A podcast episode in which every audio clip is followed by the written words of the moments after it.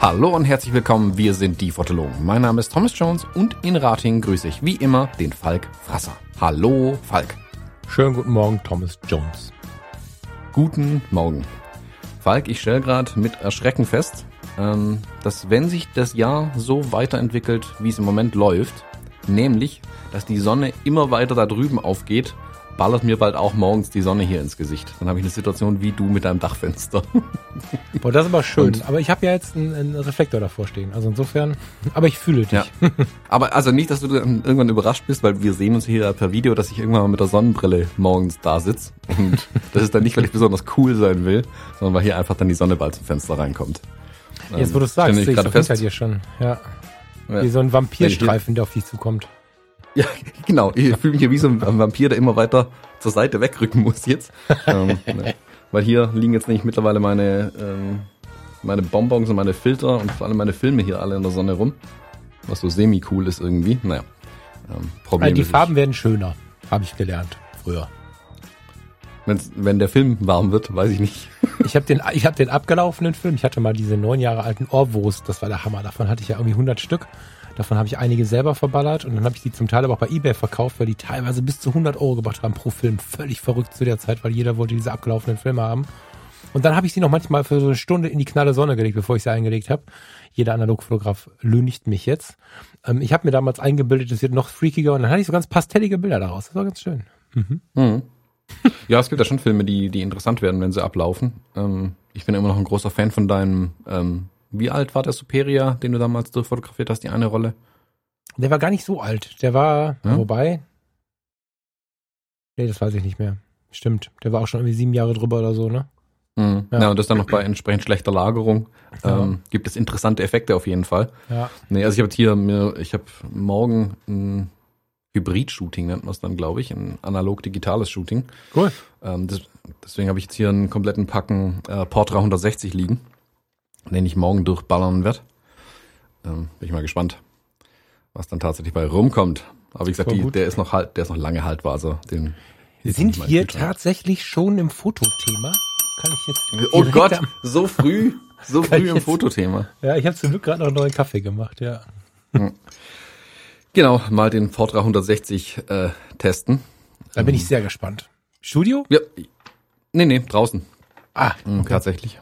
Ja, deswegen auch den 160er im Studio, hätte ich vermutlich den 400er genommen. Ähm, aber da es jetzt ja doch sehr nach Sonne aussieht morgen, wird es entsprechend hell sein, dann bediene ich mich eher mal dem 160er. Auch wenn ich mit dem nicht ganz so viel Erfahrung habe. Also ich habe die meiste Zeit eigentlich den, den 400er, belichte den auf ähm, 200, also mhm. eine Blende drüber. Mhm. Dann finde ich den eigentlich ganz schön. Jetzt bin ich mal gespannt, was passiert, wenn ich den 160er dann tatsächlich ähm, auf 160 belichte. Ah, ich habe die Portras, ich habe jetzt gerade keine mehr da und ich habe die äh, mit der Rolle Accord so Pi mal Daumen aus Spaß irgendwo immer durchbelichtet. Ich kann ja da nicht genau nichts genaues zu sagen. Da müssen wir den Erik Schlicksbier wahrscheinlich mal anrufen oder so. Diese Leute, die wissen mhm. mehr, wie es geht. Ja, ja, ja wo, ähm, wobei da muss man wirklich sagen, also Film, also Film verzeiht ja wirklich, also ich bin ja immer wieder fasziniert, was auch meine Fehlbelichtungen angeht. Vor allem nach oben ähm, ist Film ja sehr vergibt ja sehr, sehr, sehr viel. Das mm, muss man schon mal sagen. Klar, es sieht stimmt. ein bisschen anders aus, aber es ist nicht so, dass du dann wie bei den digitalen Bildern einfach nur weiß im Bild hast und es ist ruiniert, ähm, sondern du hast halt ähm, effektvolle Bilder. Aber es ist immer noch super Bild. Also ein, ein Laie, ähm, der jetzt nicht weiß, was da gerade passiert ist, der nicht mal weiß, dass es ein analoges Bild ist, ähm, ja, der denkt halt, oh, so cooles Preset. ja, das stimmt. Das, das wird auch ein bisschen intensiver, finde ich, wenn wir dafür relativ moderne Fototechnik nehmen. Also meistenfalls ist ja so, dass ich mit meiner Pentax MX, die ich vor ein paar Jahren mal geerbt habe, hier rumflitze oder so, die hat ja schon auch hier und da mal die Dichtung kaputt, mal so einen kleinen Lichteinfall und so. Die, das sind ja schon manchmal auch trashige Fotos. Aber wenn ich jetzt, ich habe mir vor ein paar Jahren die, ist das die 30N? Ah je. Also jedenfalls äh, eine zweistellige EOS äh, der letzten Baujahre, bevor es dann digital wurde, habe ich mir gekauft vor, vor, vor, einem Jahr oder anderthalb. Und wenn ich dann so ein, so ein Sigma Art Objektiv oder das 135L oder das 2470, die, die Fotos, die du jetzt gerade ansprichst, waren mit 2470 zum Beispiel L gemacht, äh, die Superior Fotos. Das ist irgendwie fast noch ein bisschen spektakulärer vom Ergebnis her. Klar ist das Umgehen mit der alten Technik total schön und total entspannend. Aber wenn man wirklich mal äh, Fotos machen möchte, die auch äh, was werden sollen, wo man nicht so viel äh, Ausfall hat irgendwie, dann ist das ganz schön geil, an die aktuellen Objektive so eine alte Kamera dann zu splinten irgendwie. Und, mhm. und mit Autofokus und Kram tatsächlich nur den, den eigentlichen Bildeindruck äh, zu verändern, beziehungsweise den Sensor durch den Film zu tauschen. Total spannend vom Ergebnis her. Mag ich. Mhm. Na, ich mache ja, ähm, also das morgens alles mit Kleinbild. Ich mache das mit meiner AE1, Canon AE1. Mhm. Ähm, ich habe aber in der letzten Zeit tatsächlich mit einer analogen EOS geliebäugelt für den Zweck. Mhm. Also ich war ja letzte Woche in diesem Talk mit den, äh, in diesem Clubhouse-Talk von der Profi-Foto, Profi-Foto und ähm, da waren ein paar echt beeindruckende äh, Analogfotografinnen und Fotografen mit dabei. Ich war da so ein bisschen der ähm, der kleine Junge, der mit großen Augen die ganzen großen Menschen angeguckt hat, die echt geilen Shit machen. Und ich, der halt hin und wieder mal mit so einer Kamera rumeiert und auf Instax druckt. Also war da eher so der Vertreter digital, glaube ich, der es gerne reinmixt. Ähm, war interessant. Ähm, bin aber tatsächlich dann auch wieder ein bisschen angefixt worden, mehr analog zu machen. Also ich habe ähm, letzte Woche habe ich jetzt mal ähm, äh, mich von Jana Dillo inspirieren lassen und mit ähm, Instax-Filmen versucht, was passiert eigentlich, wenn man die außerhalb der Kamera belichtet, was kann man da alles für Blödsinn anstellen. ähm, und ähm, dann bin ich aber auch wieder auf das analoge Fotografieren gekommen, also richtiges Fotografieren mit einer Kamera und so. Und hat dann meine AE1 wieder in der Hand, in der Hand gehabt und das ist ja schon cool, die AE1. Aber es mhm. ist halt so ein bisschen, die ist halt cool. Jetzt so wirklich also jedes Mal auch hier mit, mit, äh, mit dem äh, Hebel den Film weiterspulen und so. Das ist halt so, es ist halt schon ein anderes Fotografieren, ja, super, aber auch was Belichtungsmessung angeht, was äh, Autofokus wäre cool hin und wieder mal. Ähm, solche Sachen dann habe ich jetzt in letzter Zeit die ähm, EOS 1V ähm, immer mal wieder ähm, gehört von ein paar Leuten oder halt gelesen, sagen wir so. Ähm, das ist ja die letzte EOS, die noch verkauft wurde, äh, analoge EOS, die verkauft wurde. Und da liebäugle ich gerade so ein bisschen damit, ob ich mir das nicht eine bei Ebay oder so schießen soll. Mhm. Ähm, weil ich natürlich durch das EF-Bajonett, ähm, das wäre natürlich cool. Also ich habe zwar nur noch ein einziges EF-Objektiv, das Sigma 50 ähm, Art, das ist 1,4. Was ja dann aber im Zweifel genau das Richtige dafür wäre. So. Genau, was für meine Zwecke 50 Millimeter super, also bin ich immer noch ein großer Fan davon. Ich würde mir dann noch einen 35er holen, ähm, vermutlich auch das Sigma Art, das ist mir dann, also komplett wurscht oder Canon, ganz egal, irgendwas mit EF bei Bajonett halt. Ähm, schöne große Offenblende. Ah, das fände ich gerade schon. Aber die 1V, echt jetzt? Die, die ich die muss ist hässlich wie die Nacht. Ja, ähm, naja, was heißt hässlich? Wenn man, na, nee, ich find's, ich find's interessant, weil ich so mit, keine Ahnung, 15, 18 davon geträumt habe, sowas zu haben davon geträumt habe, sowas zu haben. Ja, ähm, das ist halt äh, für den, der natürlich nicht weiß, was eine 1V ist.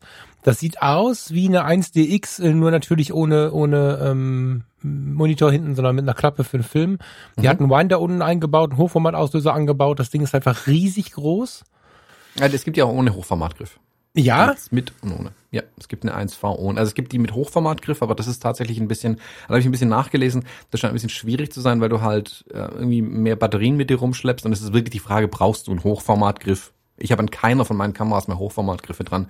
Ich Ach, Verzeihung. Ja, ich sehe gerade. Genau, und es gibt eine 1V, die sieht dann wirklich, und das, das meine ich mit, die sieht komisch aus. Die sieht eine, aus wie eine 1DX Mark irgendwas also die großen Spiegelreflexen von Canon, nur als hätte man den Hochformatgriff abgesägt, tatsächlich. Und das sieht, das ist so ein Designbruch ein bisschen drin. Ich finde sie schöner mit Hochformatgriff. So wäre sie mir aber zu groß und zu klobig einfach. Und ich brauche, also ich brauche den Hochformatgriff nicht. Das der erhöht ja die, die Bildgeschwindigkeit zum einen, aber das ist ja für die Sportfotografen interessant, für mich halt null. Ja. Ähm, nee, daher, du, Entschuldigung, ich zurücknehme, die ist, das ist im Prinzip eine, ja, die ist schon größer als eine als eine 5D Mark äh, irgendwas und so. Und das ist schon ein Riesenkasten so. Ich habe damals, es gibt, ich hatte, es gibt ja die 5er Serie, die 1er Serie und so. Ich weiß nicht, ob ich die V angeschaut habe, deswegen klicke ich hier gerade so ein bisschen rum, um mich zu erinnern. Ich habe mich jedenfalls für diese zweistelligen entschieden. Jetzt muss ich gerade mal überlegen, 30 oder 33 V. Das ist die 30. Ich habe mich für eine zweistellige entschieden, weil ich einfach gesagt habe, was brauche ich von der Kamera? Oder was die 33? Die, die jünger ist. die, die zuletzt quasi oder die äh, spä später hinten kam. Und die ist so vom, vom Handling her, ja, wie eine zweistellige Canon halt. Und das, das fand ich sehr, sehr angenehm, weil äh, jetzt willst du damit ein Shooting machen, richtig? Oder was willst du damit machen? Oder irgendwie mhm. alles Mögliche? Ähm, ich würde die viel privat einsetzen wollen und wenn es mal jemanden interessiert natürlich, aber wenn ich sie privat einsetze und ich mache da einen 50 Millimeter drauf oder irgendwas Kompaktes, dann kann ich sie halt auch mitnehmen. Und die ähm, einstelligen alten Cans sind relativ groß im Vergleich. Die sind dadurch nicht so schwer, muss man auch sagen. Ne? Da ist äh, nicht so viel drin. Aber trotzdem sind sie sehr, sehr klobig. Aber gut, also egal. Das, ähm, egal wie du dich da entscheidest, wenn du dir eine analoge EOS holst, das ist eine spannende Zeitreise. Ich finde inzwischen, wir sind ja äh, leider inzwischen was älter geworden. Was heißt leider? Ist halt so. Und du mit, vielleicht. Naja, da, wart mal ab, Jung. mit, mit Anfang 40 ist es, und ich, das ist ganz schön, dass ich noch Anfang 40 sagen kann, aber ähm, ist es ganz schön inzwischen auch auf die 80er zurückzublicken. Ja, was also früher so ein bisschen Mini-Retro war, wird inzwischen richtig Retro und ähm, die analoge EOS hat irgendwie den Charme der, der alten Tage. Das ist so. Ich habe vorher gedacht, die wäre mir zu modern, aber ist sie eigentlich gar nicht. Das, daran merkt man nur, dass die aktuellen Canon-Modelle bis heute so ein bisschen wie Land Rover sich halt in der Grund, im Grunddesign nicht so sehr geändert haben. Aber wenn du so eine analoge EOS in der Hand hast, das ist schon was anderes. Wenn ich nur kurz, ich weiß, dass unsere Hörer immer mal sich anzünden lassen. Ne? Also ich wäre jetzt als Zuhörer auch erstmal bei eBay gerade und würde mir irgendwas kaufen. Mhm. Empfehlung, kauft euch nicht die ganz billigen alten analogen. Wenn ihr jetzt gerade nur 20 Euro zur Verfügung habt, macht das. Das ist ein witziges Gadget. So, man kann die wirklich für 20, 30 Euro schon kaufen, diese silbernen und so. Davon dürft ihr nur nicht so viel verlangen. Das sind Plastikbomber, die wirklich sich auch schlimm anfassen. Aber so die zweistelligen, die sind schon cool. Die einstelligen sowieso. Die ähm, erst fünf hatte ich mal. Die ist ein bisschen anstrengend, weil die eine Gummierung verwendet haben, die die erstmal mit Bremsenreiniger bearbeiten muss eine Stunde. Dann geht's, die kleben alle. Aber dadurch sind sie günstig. Also das ist zum Beispiel so ein Ding. Ähm, die ist ganz spannend, aber ja, lange Rede, kurzer Sinn, nicht zu viel Geld sparen. Der Thomas will jetzt tief in die Tasche greifen, weil ich glaube, die 1V ist noch relativ teuer, oder? Ja, ein paar hundert Euro kannst du ja. ausgeben. Wenn eine also erst 33 sehe ich gerade 149, 80, 120. Also die zweistelligen sind echt attraktiv im Preis und fassen sich aber auch schön an. Also die sind jetzt keine Schrotthaufen. Zwischen 80 und 170 sehe ich hier die 33. Ich sehe keine 1V. 1V. 189, ja, also 523. Hm, je nach Ausstattung bist du 200 bis 500 Euro los. Also mit, mit Hochformatgriff und Scheiß bist du auch gerne mal 800 äh, sogar noch los. Ähm, wenn sie gut erhalten sind halt auch, klar. Hm. Ähm, und mir wäre halt, also ich gucke jetzt Ebay, ja, ähm, ich habe aber tatsächlich auch schon mit Händlern Kontakt aufgenommen.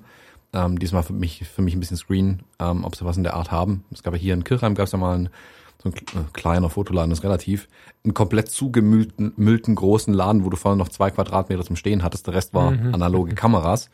Der ist mir dann umgezogen, der hat sich ein bisschen verkleinert. Ja, und mit dem habe ich schon äh, gequatscht. Ähm, ob er irgendwo in seinem Fundus noch eine rumfliegen hat ähm, oder wenn er mal eine bekommt, ähm, dass er mir da gerne Bescheid geben darf, weil der ist dann auch für mich erstmal General überholt. Also die, die AE1 ist für mich so eine, ich nenne es mal Spaßkamera, mit der ziehe ich los, mit der macht irgendwie, das ist das Gefühl damit auch zu fotografieren, manueller Fokus, äh, Transporthebel hinten dran und so, super altes Design, schön. Die 1V ähm, würde für mich den Zweck erfüllen, das ist dann die Arbeitskiste, wenn analoge Bilder auch wirklich rauskommen müssen im hm. Kleinbildformat. Weißt du, ich meine? Also wenn ich dann ja, voll. sowas wie morgen zum Beispiel hab, da kommt es drauf an, dass ich auch liefern kann. Also es ist ein bezahlter Gig morgen. Ähm, Wunsch war da, circa Hälfte, Hälfte an Bildern nachher zu haben, Hälfte analog, Hälfte digital. Und ähm, das, also ich vertraue meiner AE1, ich drücke die Daumen, dass sie bis morgen hält. Ähm, die hat mich aber schon mal im Stich gelassen bei sowas. Und deswegen mhm. will ich dann schon ähm, eine haben wollen, auf die ich mich verlassen kann. Wo ich weiß, okay, die ist general überholt, ähm, die steht gut da. Und dann darf die für mich auch ein paar hundert Euro kosten. Also 500 Euro ähm, bei der Kamera, gut, dann mit Verbrauchsmaterial, Film und so weiter. Ja, werde ich nicht oft brauchen, ist eine Spielerei, ist eine wirtschaftlich so semi-schlaue Entscheidung vielleicht, keine Frage. Ähm, aber wenn ich es richtig machen will, dann will ich es richtig machen. So ist da meine mhm. Begründung dahinter irgendwie. Ja, ja, das ist ja okay. Da sind wir wieder bei den Persönlichkeitstypen von letzter Woche. ich ähm, bin ja auch überhaupt nicht dagegen, dafür Geld auszugeben. Ganz im Gegenteil, weil dann hast du auch was Verlässliches. Ich denke nur mal mit an die Hörer, die äh, Bock haben. Und wenn die dann jetzt nach einer 1V gucken, dann weiß ich halt nicht, wie viele von den Hörern das müssen. Aber ähm, deswegen meine, meine Empfehlung zur 33 und zur 30. Aber mhm. ähm, lass uns kurz die Reichweite nutzen, weil ich weiß ja schon, dass uns der eine oder andere Fotohändler zuhört oder der eine oder andere Angestellte von Fotohändlern. Schönen Gruß an der Stelle. Meldet euch mal beim Thomas, wenn ihr da was habt oder was gebrauchen könnt, äh, was besorgen könnt. so. Ja, also wer eine 1V irgendwie im Zugriff hat, gerne äh, E-Mail an mich. Würde ich mich freuen. Tatsächlich bin ich gerade wirklich aktiv auf der Suche danach. Ja, das hat ja mit dem Sigma übrigens auch ganz gut geklappt. Ne? Ich ähm, hatte ja hier irgendwie so einen Beisatz gesagt, boah, ich würde eigentlich gerne das 35 mm gegen das äh, Sigma A tauschen. Und äh, prompt kam eine Mail. Ein super netter Austausch. Vielen Dank nochmal an der Stelle. Viel Spaß mit dem Objektiv. Ja, das sind so die kleinen Vorteile, wenn man die Menschen erreichen kann. Das finde ich ganz schön. Ja, vielleicht kommt ja was bei raus. Finde ich ganz cool. Mhm. So. Ja, ich werde berichten. Also sollte sich hier eine in meinem Stall einfinden, würde ich mich auf jeden Fall nochmal rühren diesbezüglich. Können wir mal überlegen, ob wir nochmal so einen Tag der Stille machen wollen mit einem analogen Film. Hätte ich eigentlich Bock drauf jetzt, wenn es ein bisschen äh, vorausgesetzt ist, äh, wird ein bisschen friedlicher da draußen, so in ein, zwei Monaten. Ja, müssen wir mal einen Hinterkopf auf unsere To-Do-Listen schreiben. Mhm. Ja, wobei analog und still, die sind immer so laut, die Kameras mit ihren Motoren und ihrem Film und Aber gerade das, du sitzt da und, ja, und, und das macht ah, schon was. Kein hab Bildschirm grad, haben ist der große Vorteil, finde ich. Ja, Nicht auf den Bildschirm starren zu müssen. Ja, und also ich bin ja, ich bin ja dann in dem Punkt tatsächlich ein bisschen mehr im Privaten unterwegs, wenn ich so an eine analoge Fotografie denke. Aber als du es gerade ausgesprochen hast mit dem Superior, habe ich gerade bei Fotografie tut gut nochmal geguckt, weil da sind die Bilder online. Äh, wenn man den Stream runterscrollt bei Fotografie tut gut, irgendwann wird's richtig grün. Dann ist man da. Die habe ich mit dem Rahmen gescannt, also mit dem Filmrahmen. Und das war ja total persönliches Zeug auf dem Balkon und beim Spazierengehen und irgendwie ein Buch liegt in der Wiese und dann habe ich noch ein Blümchen gefunden und so. Und ähm, äh, das war wirklich, wirklich besonders. Das hat, das hat wirklich Spaß gemacht. Und ich glaube, wenn ihr dann da so irgendwo sitzt und, und dann macht diese Kamera dieses Geräusch. Also ich habe da schönste Erinnerungen an diesen Tag, tatsächlich.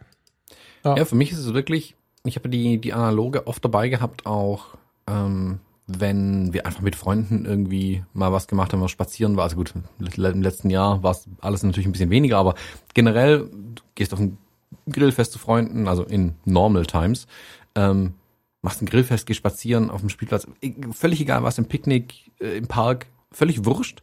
Ich finde es total befreiend, eine analoge Kamera dabei zu haben, wo keiner die Bilder angucken kann, mal eben. Ich finde es mm. total gut einfach. Mm. Ähm, ich aus dem gleichen Grund mache ich solche Sachen, wenn ich es digital mache, tatsächlich mit der X Pro 3, weil mhm. ich da, da könnte ich es angucken. Aber wenn ich es den meisten Leuten, die keine Ahnung von Kameras haben, einfach zeig, denken die, oh, analog, ja, ja, analog. weil da hinten kein ähm, Display zu sehen ist erstmal. Und es ja. halt sehr analog aussieht für den Laien. Und ich selber auch es gut finde, dass ich eben nicht also äh, es kostet mich einen Arbeitsschritt mehr, dieses Display auszuklappen und das hält mich dann meist unterbewusst schon davon ab, die Bilder nochmal mhm. anzugucken. Sondern ich fotografiere mhm. einfach. Und ich finde es total schön, dann in diesem Ich fotografiere einfach aufzugehen in solchen Momenten. Dann mache ich ein Bild von einer schönen Szene und kann die Kamera direkt weglegen. Ähm, und es wird mir nicht angezeigt, ich sehe nichts. Ich habe einfach nur ein Bild gemacht. Das finde ich bei analog schön. Das, wie gesagt, den, den, ähm, wie nennt man es im Deutschen? Den gleichen Effekt habe ich quasi mit der X Pro 3 eben auch. Ich behandle die größtenteils wie eine analoge Kamera dadurch. Also ja, ich weiß, bevor ich so 1000 E-Mails kriege, das ist keine analoge Fotografie, aber ich habe eben kein Display dran, ich habe keine sofort, also die Arbeitsweise. Ich habe halt nicht sofort die Möglichkeit, dann, das Bild zu sehen. Oder die Kamera bemüht sich nicht, mir sofort das Bild zu zeigen, sagen wir mal so, im Gegensatz zu allen anderen. Ja, ja, kann ich gut verstehen. Ähm, ja, deswegen fände ich total. Ich glaube, das ist das, was mich sogar tatsächlich ein bisschen davon abgehalten hat, mir die X100V zu kaufen, letzten Endes.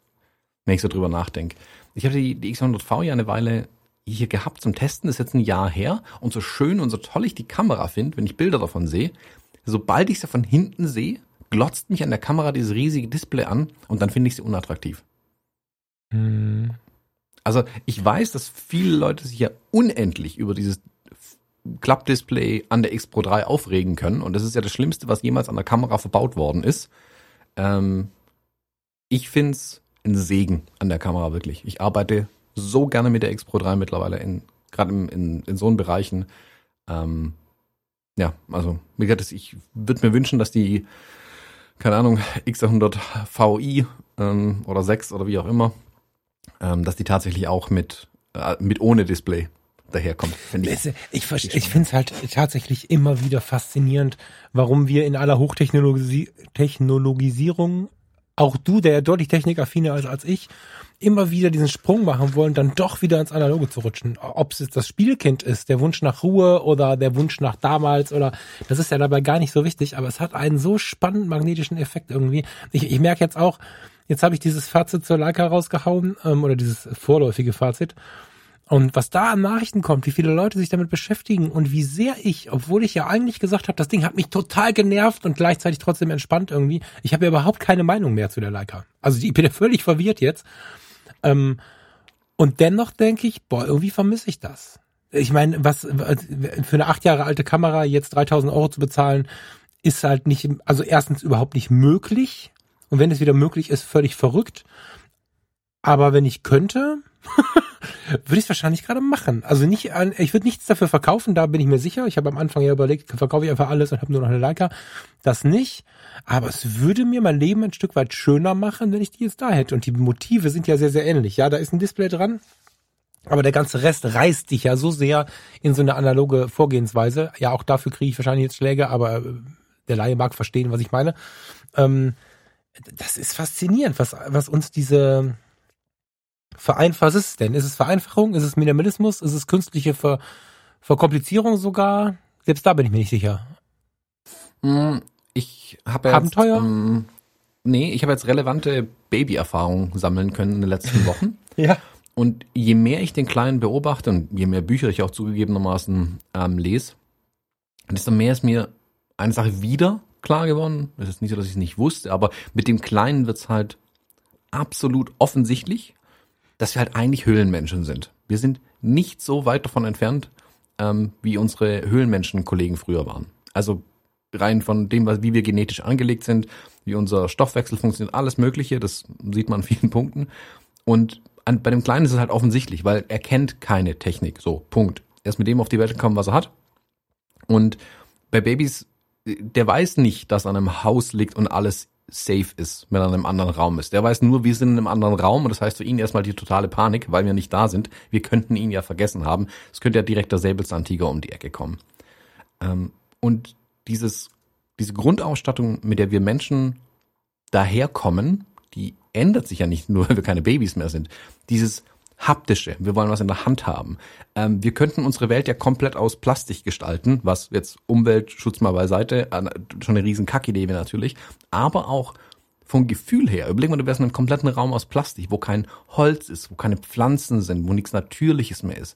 Das wird einen ja kaputt machen, weil tief in uns drin, so meine Überzeugung, wir solche Dinge halt gut finden, weil das für uns ähm, was, was mit uns macht. So, anders kann man es vielleicht nicht beschreiben. Und ich glaube, diese analoge Fotografierei ist auch ein Stück ursprünglicher als diese digitale Welt einfach.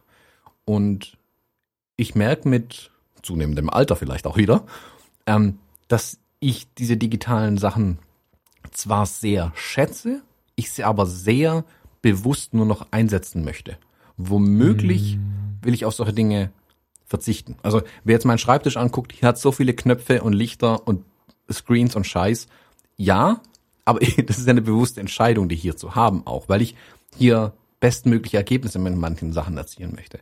Wenn ich aber halt ähm, nicht so ergebnisorientiert arbeiten möchte, oder ist nicht so ergebnisorientiert? Hm, hm, hm, Wenn ich Abstriche bei der Qualität ist auch falsch, das habe ich letzte Woche schon die Ohren geknallt bekommen in dem Talk. Ähm, die analoge Fotografie ist ja nicht per se die Ergebnisse schlechter. Aber es ist eben anders. Es ist ursprünglicher, haptischer. Auch der Filmtransporthebel. Da, da mache ich mehr mit meinen Händen mm, und mache mehr selbst. Ist einfach das Gefühl. Ich muss selbst das Licht abschätzen. Ich muss selbst den Film weiterziehen. Ähm, und ich muss selbst mich darum kümmern, den Film ins Labor zu schicken. Ähm, was bei digital halt anders ist. Und ich mag dieses selbst, dieses selbst die Nadel auf dem Plattenspieler ähm, auf die Platte zu setzen. Weißt du, ich meine? Ja, total. Ja, total. Ich war jetzt gerade, also du hast natürlich total recht, Naturmaterialien, das stelle ich jetzt gerade fest. Also äh, das hier ist ja inzwischen jetzt seit zwei Tagen Büro und wir schlafen in der neuen Wohnung. Ein geölter Holzboden macht was anderes als ein fotografierter Laminat, obwohl er gleich aussieht. Habe ich seit ein paar Tagen das Gefühl, völlig faszinierend, dass ich diesen Boden irgendwie anfassen will. Und auf der anderen Seite ähm, meine Pflanze am Start, gegenüber ein Busch und so hier aus dem, aus dem Balkon, aus dem Dachboden siehst du fast nichts an Pflanzen. Wenn du sitzt, ähm, das macht alles schon Veränderungen im, im Sein und äh, gleichzeitig hast du das jetzt umgeschwenkt so in die, in die etwas frühere Zeit und ich glaube, dass es da vor allen Dingen gar nicht so auf der, auf dem Kalender um die frühere Zeit geht, sondern um unsere Kindheit oder sowas. Dass wir da, ähm, man hat ja diese kindliche Naivität, auch diese jugendliche Naivität, dieses, es wird schon nichts passieren, dieses Geborgenheitsgefühl, die einen haben es mehr, die anderen haben es weniger, aber selbst in schlechten Verhältnissen, wenn man das mal so ganz grob und vielleicht auch halb bösartig so sagen darf, ist es so, dass ein Geborgenheitsgefühl in uns angelegt ist. Und ähm, parallel dazu, dass ein, ein analogischer Film, äh, analoger Film am Ende dann doch natürlicher wirkt Gott, falsche Wort, ne? Ich glaube, du verstehst aber, was ich meine, oder? Natürlicher wirkt als ein mhm. ausgemessenes digitales Ergebnis von Dioden und Elektroden und was der Teufel was. Glaube ich, dass da irgendwo der Hase im Pfeffer liegt und dass wir uns wahrscheinlich einfach auch zurückerinnern. Also mir geht's in Teilen auch so, dass ich mich, äh, wenn ich, wenn ich äh, manuell fokussiere, das muss nicht immer so sein, ne? Aber wenn ich mich mal, wenn ich das, die Kamera manuell fokussiere oder wenn ich den Film einlege, wenn ich nicht sehen kann, welches Foto ich gerade gemacht habe, dann bin ich auch ein bisschen in Kindertagen unterwegs. Und ähm, mir wird quasi auch das Mitrennen wollen verboten. In dem Moment kannst du nicht ähm, davon ausgehen, dass du den Instagram-Knaller Nummer eins gemacht hast. Du hast halt gerade ein Bild gemacht von der Situation. Ja, da sind ganz viele spannende Faktoren drin. Also das hast du gerade super geil beschrieben. Ich finde gar nicht die richtigen Worte dafür. Hm, aber, ich glaube auch nicht. Ja, ähm, aber ja, das war schon, glaub, das war schon nah dran. Das war schon gut. Ja, wollten wir gar nicht hin, ist ja interessant. Jetzt habe ich wieder Bock auf meine Analoge, da habe ich eigentlich gar keine Zeit für jetzt. ja, aber ich, vielleicht ist das eine ganz kurze, ganz gute Brücke. Wir ähm, haben in der letzten Woche ja darüber gesprochen, dass wir mal so ein bisschen über 2021 sprechen wollen. Wir haben ja in den letzten Jahren immer so einen Jahresausklang gemacht und dann so einen Blick aufs nächste Jahr gemacht und haben ganz oft die Rückmeldung bekommen, dass das ganz inspirierend war ähm, von anderen man muss gleich mal drauf eingehen, Fotografen wollte ich sagen, Fotografen slash Menschen zu hören, wie sie ihren, ihr, ihre, ihr Leben und ihr Jahr planen oder auch nicht planen, wie der Weg ist und vor allen Dingen, wenn wir dann wieder in den September und äh, schlussendlich dann in den Dezember kommen, äh, wie wir zurückblicken auf das, was gewesen ist und so. Die Rückmeldungen waren immer sehr, sehr groß. Wir haben das jetzt ein bisschen vor uns hergeschoben, über die Zukunft zu sprechen und jetzt haben wir in der letzten Woche gesagt, wir machen das jetzt trotzdem mal. Finde ich eigentlich ganz spannend ich würde mich freuen, wenn wir uns gegenseitig ähm, so ein bisschen erzählen würden, also nicht nur wir uns, sondern natürlich auch den Hörern, worauf wir so warten, also was so unser, unser Gedanke ist für dieses Jahr. Wie, wie sortieren wir das ein? Und dann tatsächlich auch ein bisschen konkret werden, was sind denn da für Punkte? Also ich habe irgendwie fünf Punkte oder so, die ganz konkret sind, die, die Thema sind, aber vielleicht auch so ein bisschen Thema Ausrichtung, wie planen wir und so. Das fände ich ganz schön, wenn wir uns das jetzt so ein bisschen hin und her werfen würden. Ähm, mhm. Ja, würde mich freuen. Magst du mal den, den Start so ein bisschen machen oder soll ich anfangen? Mir ist egal. Das, ähm, soll ich? Mir ist egal. Na, hau rein. Hm. Vor allen Dingen, also ich stelle mir ja, bevor ich sowas anfange, immer die Frage, ähm, aus welcher Perspektive ich mir das jetzt zuerst angucke. Ich bevorzuge viele Perspektiven, aber es sollte ja schon eine Hauptperspektive sein, sonst hast du ja zunächst eine Meinung. Ne? Wenn du nur Perspektiven hast, dann ist es immer schwierig. Dann verstehst du alles, aber weißt nicht, was du willst. Und ich habe mal geschaut, was habe ich denn 2019, 2020 gemacht mit diesen Gedanken. Und da war schon der Gedanke laut, wie werde ich als Fotograf erfolgreicher, wobei zu diskutieren wäre, was jetzt Erfolg ist. Wahrscheinlich war das so eine Mischung aus Glück und Wirtschaftlichkeit. Aber der, die Frage war in den äh, letzten beiden Jahren, wie werde ich als Fotograf erfolgreicher? Ne? Äh, auch in Corona in der ersten Zeit, also am Anfang 2020 war das noch sehr, sehr laut.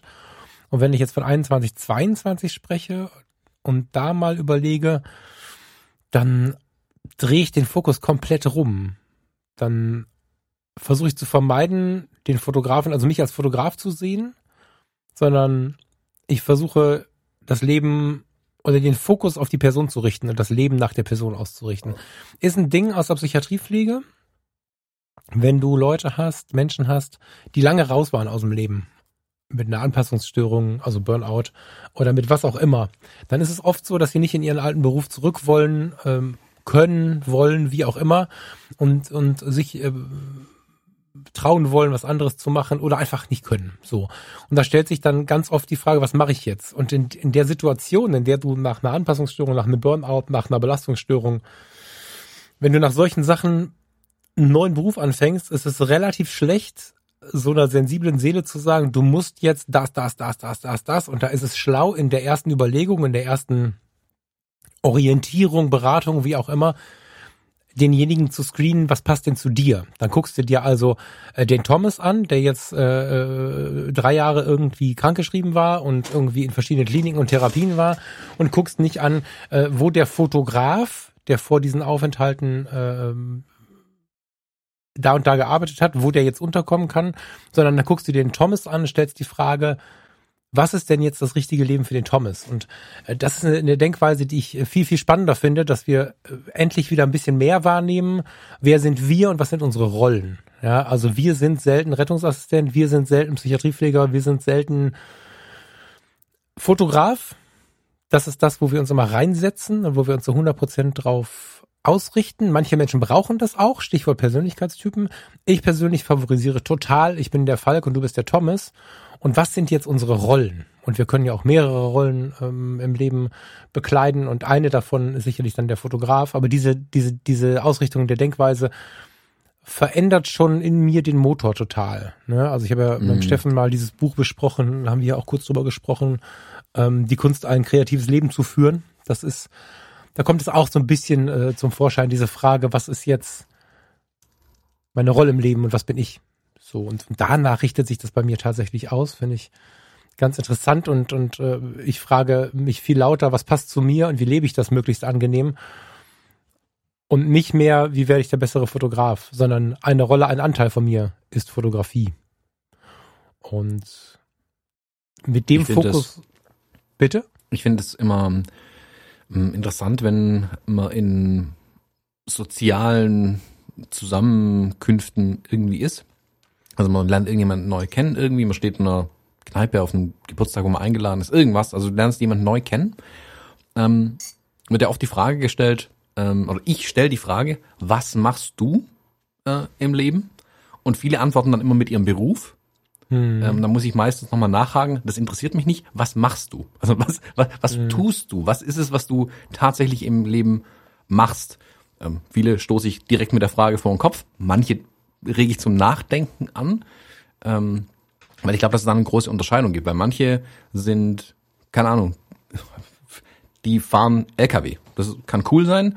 Ähm, manche fahren, äh, manche sind beruflich, keine Ahnung, die sind Manager von einem äh, DAX-Unternehmen. Ähm, es kann aber trotzdem sein, dass der LKW-Fahrer und der im DAX-Unternehmen beide eigentlich Musiker sind, weil das machen sie, das ist ihr Leben, das tun sie tatsächlich. Ihren Job machen sie des Job, Jobs wegen, Geld verdienen, ähm, finanzielle Sicherheit, jada jada, wie auch immer. Aber eigentlich machen sie Musik. Und mich interessiert eben viel mehr, was machen sie und wie passt ihr Job da vielleicht rein in das, was sie tatsächlich machen. Ähm, ich, das habe ich für mich irgendwann mal einfach festgestellt und seitdem frage ich da bewusster bei den Leuten nach, weil ich finde, es entsteht auch ein viel spannenderes Gespräch daraus, ähm, zu fragen, was machen sie, als einfach nur abzuklopfen, welchen Job sie haben. Und du veränderst wirklich was in der Denke ganz oft, ne? Das ist mir mhm. zumindest so aufgefallen. Also wenn du jetzt, also muss aufpassen, das verletzt manche, kannst sich einfach nur sagen, also ich denke, dass du es anders machst, als das interessiert mich nicht, ne? Aber wenn man dann mehr so dahin geht, ähm, in dieses, was macht dich aus? So, wofür, wofür, wofür stehst du? Ja, du, du bist ja jetzt, also du bist ja jetzt nicht für Versicherungen geboren, um Versicherungen zu verkaufen, sondern du hast da bestimmt irgendwas, was in dir brennt. Und manchmal kommt tatsächlich so nachdenkliches, ach so, äh, also ich war mal in der Foto AG und ich wollte mal ein Buch schreiben, als ich äh, in, in Literatur äh, eine Arbeit äh, im Gymnasium gemacht habe oder so. Und manchmal weckt man da richtig was. Das ist total spannend. Das mag ich total in Menschen was wecken, was sie, was sie bisher irgendwie haben schlafen lassen. Das ist echt so eine Leidenschaft von mir. Ich kriege die leider nicht zu Geld gemacht, aber das ist was, was ich wirklich, wirklich, das, das reizt mich mega, wenn ich einen Menschen treffe, der irgendwie nichts aus sich macht. Und ähm, das ist so ein bisschen, wie der dicke Fußballspieler, Trainer, der kein Fußball spielen kann. Ich, ich muss immer gucken, wie ich hier meine Kröten zusammenhalte, aber anderen Leuten kann ich ganz gut erklären, wie sie äh, irgendwie was erreichen und wie sie ihre, ihre Leidenschaften so nach außen bringen. Und das kommt in so einem Gespräch auch schon äh, ganz oft zum Tragen, finde ich. Und du hast schon recht, dann wird ein Gespräch viel, viel tiefer und dennoch muss man sich daran erinnern. Ne? Also finde ich zumindest. Weiß nicht, wie es dir da geht, aber man muss sich, also ich muss mich dann immer mal wieder daran erinnern, auch zu schauen, was passt denn jetzt zu mir. Jetzt bin ich noch eine Spur sensibler, jetzt bin ich auch schon ein paar Mal über meine naja, wie soll man das jetzt sagen, sensible Psyche gestolpert, wenn, wenn ich dann irgendwie wieder gar nicht drauf gehört habe. Ähm, aber es ist nötig für mich persönlich immer wieder mich dran zu erinnern. Ich stelle einfach fest, dass die Menschen, die vordergründig auch sagten, es ist alles gut, wenn die sich nach dem Fokus ausrichten, ein schöneres Leben führen. Und jetzt mit 42 ist halt die Hälfte des Lebens ziemlich wahrscheinlich rum. Und dann stelle ich mir langsam die Frage, die ganze Vernunft, die ganze Sparerei, ich bin doch jetzt in der Blüte und jetzt erlebe ich alles noch intensiv und jetzt habe ich alle Bereiche des Lebens, es ist noch keiner weggefallen, der mit dem Alter irgendwann mal wegfallen könnte. Es ist noch leidenschaftlich, es ist noch spaßig, wir lachen noch laut, wir, wir, wir genießen, wir nehmen wahr. Wann, wenn nicht jetzt? Und das äh, kommt mit diesem, mit dieser Fokusänderung. Wenn ich der Fotograf bin, der in Corona jetzt diesen, diesen wundervollen Plan nicht umsetzen konnte und würde jetzt einfach nur als der Fotograf dann bei ähm, nichts dagegen, falls jemand von euch da arbeitet, aber ich würde jetzt bei Picture People anfangen oder wie sie nicht alle heißen in den Fußgängerzonen.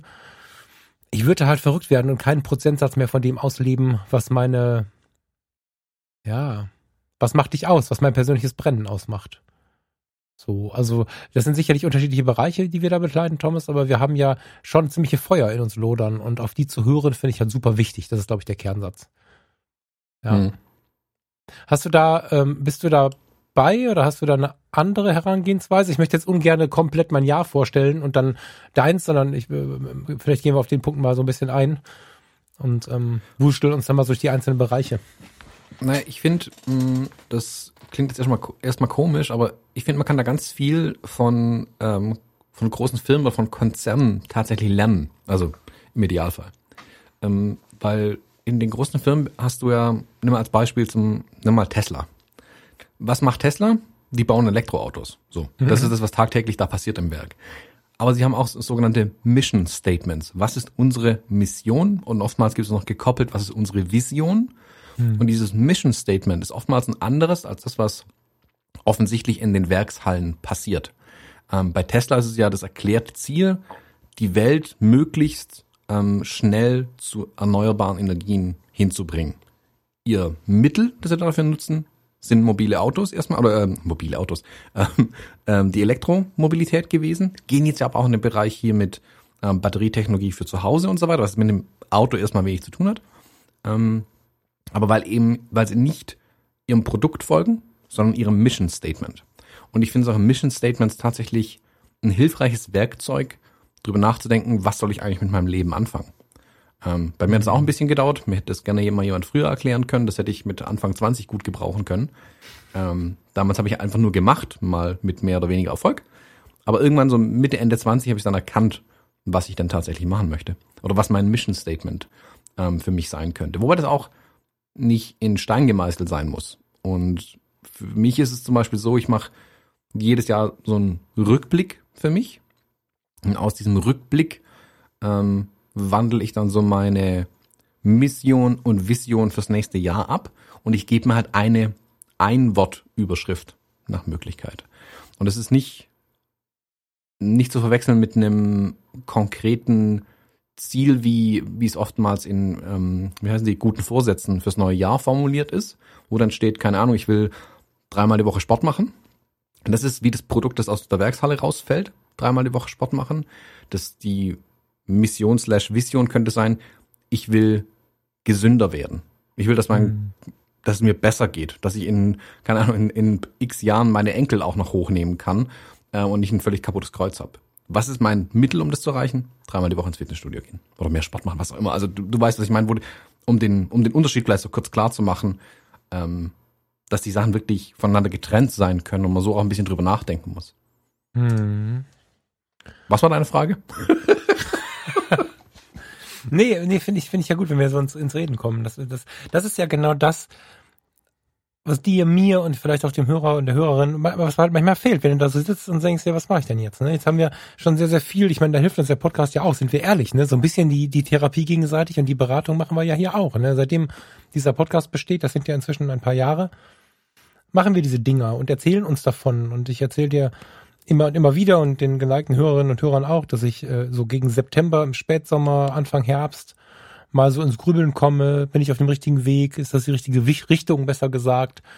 Ähm, gerne auch Veränderungen anstöße zum Dezember, Januar, Rauhnächte, da dann wirklich in die Veränderung gehe, das Jahr locker angehen lasse mit so einer gewissen, mit so einem gewissen Drive, aber übers Jahr einfach tue und mache. Also ich habe ja auch schon so meine festen Rituale, die sich bei uns teilweise auch von der Zeit her gleichen oder ähneln oder so.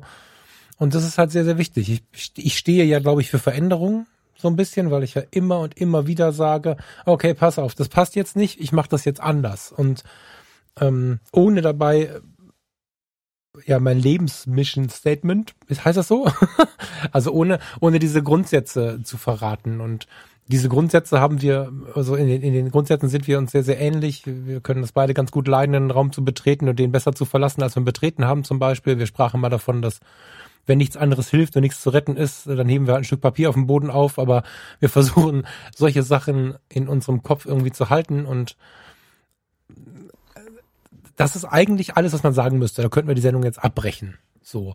Ich finde es aber auch spannend, nicht nur wie wir da hinkommen, sondern ich finde auch spannend, was jetzt bei dir vorn ran steht. Wir haben jetzt keinen Rückblick gemacht. Ich finde aber auch, der, der würde das sprengen und dafür ist der Jahreswechsel zu lange her. Und wir wissen, glaube ich, alle, was Corona mit uns gemacht hat ähm, als Solo-Selbstständige. Ich bin inzwischen ja Teilzeit angestellt wieder, aber im letzten Jahr war ich komplett äh, Solo-Selbstständig. Du bist komplett Solo-Selbstständig.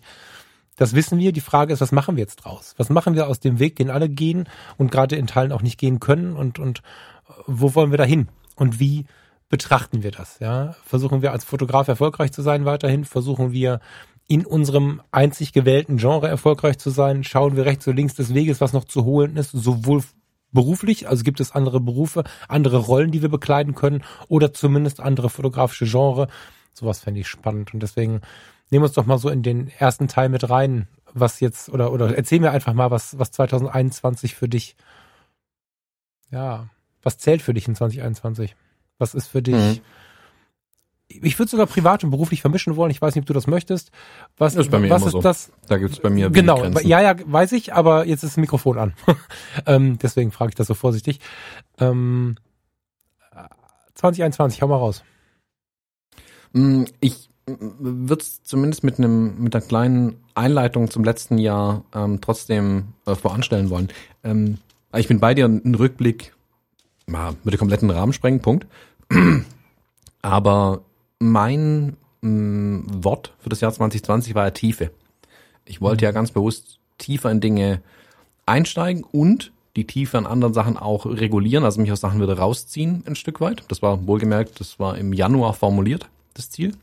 Oder zwischen den Jahren eigentlich ganz genau genommen hatte ich das so äh, gemacht. Ähm, das hat so nicht funktioniert. Ähm, letztes Jahr war für mich dann viel mehr ähm, Reassessment, Neubetrachtung ähm, von allem, was so ist. Also da hat mich das Jahr dann reingezwungen. Ähm, ich glaube, das auch, wie du sagst, man muss, also man darf nicht eisern an was festhalten, nur was man beschlossen hat. Man muss auch flexibel genug bleiben, zu erkennen, wenn was nicht geht. Ähm, und das habe ich, haben wir, glaube ich, alle relativ schnell erkannt, spätestens irgendwann im März letzten Jahres. Und dann war für mich dieses, diese Neubetrachtung ähm, letztes Jahr ganz ähm, so stand über allem ein bisschen. Ähm, hat sich dann natürlich auch über das Jahr hin äh, dadurch ergeben, ganz einfach, ähm, dass wir ja dann auch irgendwann wussten, okay, Nachwuchs ist unterwegs, was automatisch mhm. zu einer Neubetrachtung von allem führt. Mhm. Ähm, jetzt ist der Kleine da, ähm, alles dufte mit dem ähm, und ich habe letztes Jahr meine Neubetrachtung durchgeführt. Trotzdem habe ich lang gebraucht, um für dieses Jahr für mich so ein Mission Statement zu formulieren. A, weil ich keine Zeit hatte, also vor lauter ähm, Baby hier und wann fahre ich in, in den Kreissaal und so. Also war viel los Anfang des Jahres. Mittlerweile habe ich für mich aber tatsächlich mein Wort für dieses Jahr gefunden und es ist Erkundung. Ähm, mhm. Erkundung wird für mich dieses Jahr werden anders als Tiefe. Also ich habe das so ein bisschen verglichen mit dem Tiefe. Wir hatten die Sendung erst mit U-Boot im Neckar oder so genannt. Mhm. Ähm, ich kann mit dem U-Boot, äh, klar, kann ich auf die Taste hauen und das Rad drehen und steht da minus 1000 Meter und dann geht das U-Boot auf minus 1000 Meter runter. Ich glaube, so funktionieren U-Boote, keine Ahnung. Aber mhm. trotzdem sollte ich als U-Boot-Pilot ja wissen, was ist auf 1000 Metern Tiefe oder ist vielleicht auf 700 Metern schon der Grund. Ähm, oder, um ein aktuelles Beispiel zu nennen, kann ich mich mit meinem Containerschiff quer in den Suezkanal reinstellen? Nein, kann ich nicht. Und ich muss vorher erkunden, ich muss eine Karte haben und ich muss wissen, was ist da eigentlich, bevor ich einfach nur blind da reinrassel in irgendwas. Und vielleicht hat mich das letztes Jahr ein bisschen davor bewahrt, blind äh, in irgendwelche Sachen reinzurasseln. Ich meine, Scheitern ist nicht schlimm, Punkt. Scheitern gehört dazu. Ähm, aber ich scheue mich ein bisschen davor, blind zu scheitern. Also, aber was heißt, blind zu scheitern ist okay, wenn ich es nicht hätte wissen können. Hätte ich es wissen können, also habe ich einfach du, nur meine Du meinst, Fahren so, ohne Sicht ist nichts für dich. Fahren oder? ohne Sicht, genau. Also wenn wenn ich keinen Meter vor mir sehe, dann krache ich irgendwo dagegen. Punkt. Wenn ich aber nun, wenn ich unbegrenzt Sicht habe, aber einfach nur nicht aus dem Fenster guck, dann bin ich selber schuld. Mhm. Und dieses Jahr will ich mehr aus dem Fenster schauen. Ich will nach Möglichkeit diese Erkundung von verschiedenen Bereichen auch wirklich bewusst vorantreiben, um dann, vielleicht im nächsten Jahr wieder, diese Tiefe ein Stück weit regulieren zu können. Keine Ahnung, was das nächste Jahr wird, aber ich will ähm, mir dieses Jahr meinen Spieltrieb lassen, auf jeden Fall. Das hat mit Erkundung für mich ganz viel zu tun. Ich will mich ähm, austoben. Also ich spreche jetzt wirklich auch privat wie Business, alles, das steht bei mir über allem. Ähm, ich, ich sehe das nicht so getrennt. Mm, und das beeinflusst jetzt schon seit ein paar Wochen mein, vielleicht sogar schon unterbewusst schon länger, auch wenn ich es noch nicht ausformuliert hatte, aber seit ein paar Wochen sehr, sehr bewusst mein Handeln tatsächlich auch. Also was ich jetzt für dieses Jahr plan. So, das mal vorangestellt. Erkundung heißt für mich zum Beispiel, dass ich ähm, die Bereiche, in denen ich businessmäßig unterwegs bin, weiter auserkunden möchte. Also was sind die Möglichkeiten? Was kann ich denn noch mehr tun? Wie weit kann ich was ausreizen? Heißt, ähm, YouTube, ganz konkretes Beispiel zu, äh, um zu machen. Wie viel, was kann ich da machen? Ähm, was kommt dabei rum auch? Das ist auch eine Erkundungsfrage. Also festzustellen, okay, was ist da tatsächlich? Also wenn ich x Videos mache, was kommt da vielleicht auch an Euros rüber? Breaking News, nicht viel. Aber welche anderen Möglichkeiten ergibt mir das zum Beispiel? Ich hatte jetzt die Chance, mit ganz vielen Fotomagazinen in Kontakt zu kommen. Ich habe jetzt, keine Ahnung, die Telefonnummern von den ganzen Chefredakteuren hier von den wichtigsten Fotomagazinen, weil ich mit denen halt irgendwie Kontakt hatte in den letzten Wochen und Monaten, ähm, weil ich durch Fujifilm da die Chance bekommen habe, ähm, an die ranzukommen. Und jetzt will ich auch da erkunden, okay, was kann man da alles machen? Was ist, was, was steckt da alles dahinter? Und ich mit dem Spieltrieb mir da wirklich die Freiheit lassen möchte im Moment, ähm, zu spielen, zu erkunden und einfach mal zu testen, auch ein Stück weit. Also auch sowas wie das Shooting morgen, ein Hybrid-Shooting anzubieten, analog, digital vermischen. Funktioniert das? Steckt da was dahinter? Keine Ahnung, aber ich will es mal gemacht haben, ähm, um mir da ein bisschen die Freiheiten zu lassen tatsächlich. Hm. Ja, finde ich, finde ich super spannend. Ich meine, ähm, vielleicht war es ein falscher Eindruck. Ne? Ich, ich habe jetzt die ganze Zeit noch unsere letzte Episode im Kopf. Ich bin die ganze Zeit wieder bei Persönlichkeitstypen und so, da muss ich jetzt aufpassen.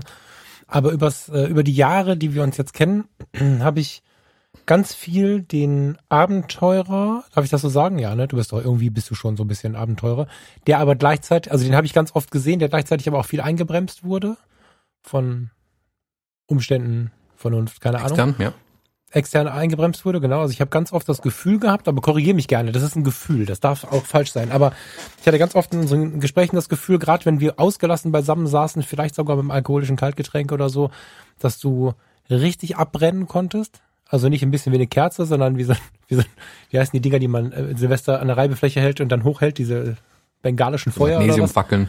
Ja, so, also dass du richtig abgehen kannst und das meine ich jetzt hochpositiv. Ähm, so ist unser Podcast ja auch entstanden, in dieser gegenseitigen feurigen, yeah, lass das machen und so. Und dann äh, gab es aber immer ganz viele Punkte, die dich wieder eingebremst haben. Und ähm, das, was du jetzt gerade sagst, habe ich total tief lächeln lassen, weil es sich sehr nach einem Punkt anfühlt, der bei mir in 21 wichtig ist. Und das freut mich total, weil ich dadurch so noch ein bisschen mehr spüren kann, weil das fühlt sich, auch wenn es in weiten Teilen auch um den Job geht, fühlt sich das nach Freiheit an was du gerade gesagt hast, weil du hast ein Business aufgebaut in der Fotografie mit Schwerpunkten, die bis jetzt gut funktioniert haben. Die vielleicht auch weiter funktionieren würden, aber du sagst nicht nur in der Fotografie, sondern aufs gesamte Leben betrachtet, so habe ich es gerade verstanden. Ich will mal ausloten, was geht, was ich noch für Bereiche entdecken kann. Habe ich das richtig verstanden? Ich will so ausloten. Das war das Wort, was mir gefehlt hat bei meinem tollen Schiffsvergleich vorhin. Ja, genau. Aber also das mit den Fenstern, ich vermute jetzt schon, dass du es auch probieren möchtest wie morgen und nicht nur aus dem Fenster gucken möchtest. Ne? Der Vergleich, der hat jetzt gerade dazu ja, geführt, ja, dass das sich so ein bisschen anhörte, als wenn du jetzt nur theoretisch, das ist ja nicht so deins. Ne? Aber was du gerade gesagt hast, fühlt, genau, was du gerade gesagt hast, fühlt sich vor allen Dingen sehr nach Freiheit an und ist ja im Prinzip äh, gar nicht so weit anders ähm, als das, was ich jetzt äh, oftmals gemacht habe, nur dass wir einfach verschiedene Wege und verschiedene Welten äh, dann besteigen. So, also verschiedene Berge besteigen, verschiedene Täler durchlaufen und so. Es sind einfach verschiedene Dinge, die wir dann tun. Aber das hat mich jetzt fasziniert, weil ich damit ähm, so intensiv jetzt gar nicht gerechnet habe, muss ich sagen. Ich weiß, dass du dich viel umschaust, aber jetzt äh, gerade haben wir auch mal Zeit. Wir haben ja auch sonst persönlich wenig Zeit. Wir sprechen uns mit Audios hier und da und so, aber dass wir uns nämlich hinsetzen und drüber nachdenken, ist jetzt nicht so viel, so häufig im Moment durch Corona bin ich sehr gespannt und, und, und freue mich, weil Teil des Weges ist zumindest, was die Intention angeht, ähnlich. Das finde ich gut. Bin ich super gespannt und ist natürlich auch eine schöne Message nach außen, finde ich. Ob du jetzt am Ende einfach fotografisch andere Genres bedienst oder ob du nur noch in einem Teil Fotografie machst und plötzlich mehr Video machst oder da kann mir, also mir fallen da jetzt ganz, ganz viele Sachen ein, die du, die du, die du tun könntest das ist ja diese Art von Veränderung, die vielen Menschen schon ein Graus ist. Und ich glaube, das ist in der Außenwirkung total wichtig und gut ist, den Leuten das zu vermitteln, dass es gut geht, auszuloten, was geht denn noch, anstatt immer sich festzubeißen an dem, was, was immer schon gut ist. Das muss heute nicht mehr gut sein. Und das äh, auszuloten, schönes Wort, finde ich enorm wertvoll. So, es ist ja wie mit dem, mit der Frage Selbstständigkeit oder nicht Selbstständigkeit. Ne, das ist ähm, so eine Sache. Es gibt Typen, die müssen das so tun, die meiste Zeit. Dazu gehörst du, glaube ich. Du sagst aber auch, bevor die, die Bude abbrennt, was hast du neulich gesagt? Oder was sagst du immer wieder? Ein Kaffeebike? Was? Das, also mhm. du würdest Kaffeebike fahren. So, ne, äh, oder, oder Kurier oder, oder Kaffee aufmachen oder äh, im Kaffee bedienen oder was auch immer du mir schon für Sachen gesagt hast. Das macht dich ein bisschen aus, aber das wäre so Worst Case.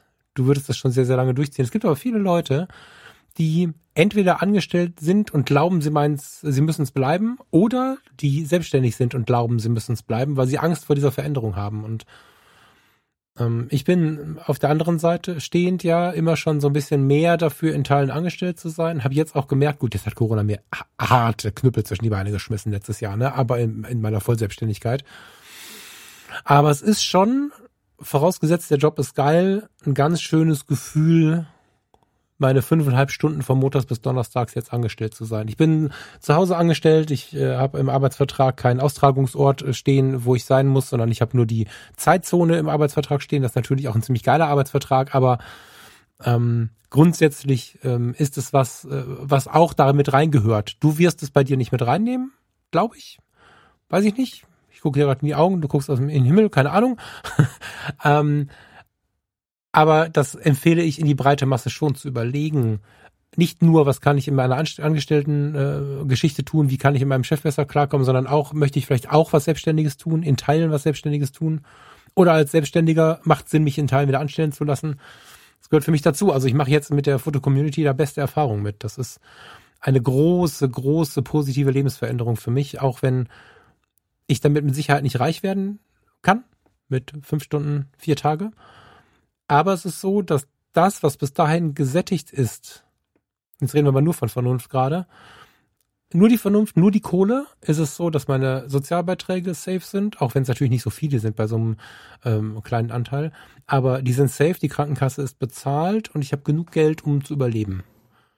Und bis das das erreicht ist, selbstständig, hast du schon relativ hart gearbeitet. Ich mache da jetzt aber einen total geilen Job, der nicht hart ist und die Abrechnungen und all diese Dinge machen halt andere.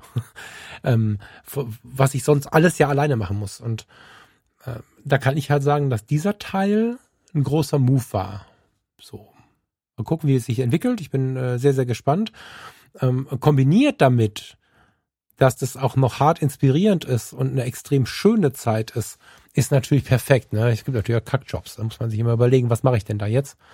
Aber ich äh, bekomme jetzt dadurch Dinge ermöglicht, äh, wieder innerhalb von meiner Persönlichkeit, die ich vielleicht sonst nicht auf die Reihe bekommen hätte. Also ich bin ja in der Ausbildung zum Coach gewesen, habe jetzt den Entspannungstrainer draufgesetzt und ich weiß nicht, ob ich diese Ausbildung schaffen würde, wenn ich die Teilzeitanstellung nicht hätte weil einfach so viel dann immer wichtiger ist. Jetzt habe ich im Umzug habe ich es auch liegen lassen, zwei Monate, aber dann geht's halt wieder voll weiter und es gibt eine gewisse Freiheit. Ne? Das kann ein gut laufendes, selbstständiges Business natürlich auch bieten, insbesondere wenn wir vom passiven Einkommen sprechen und so.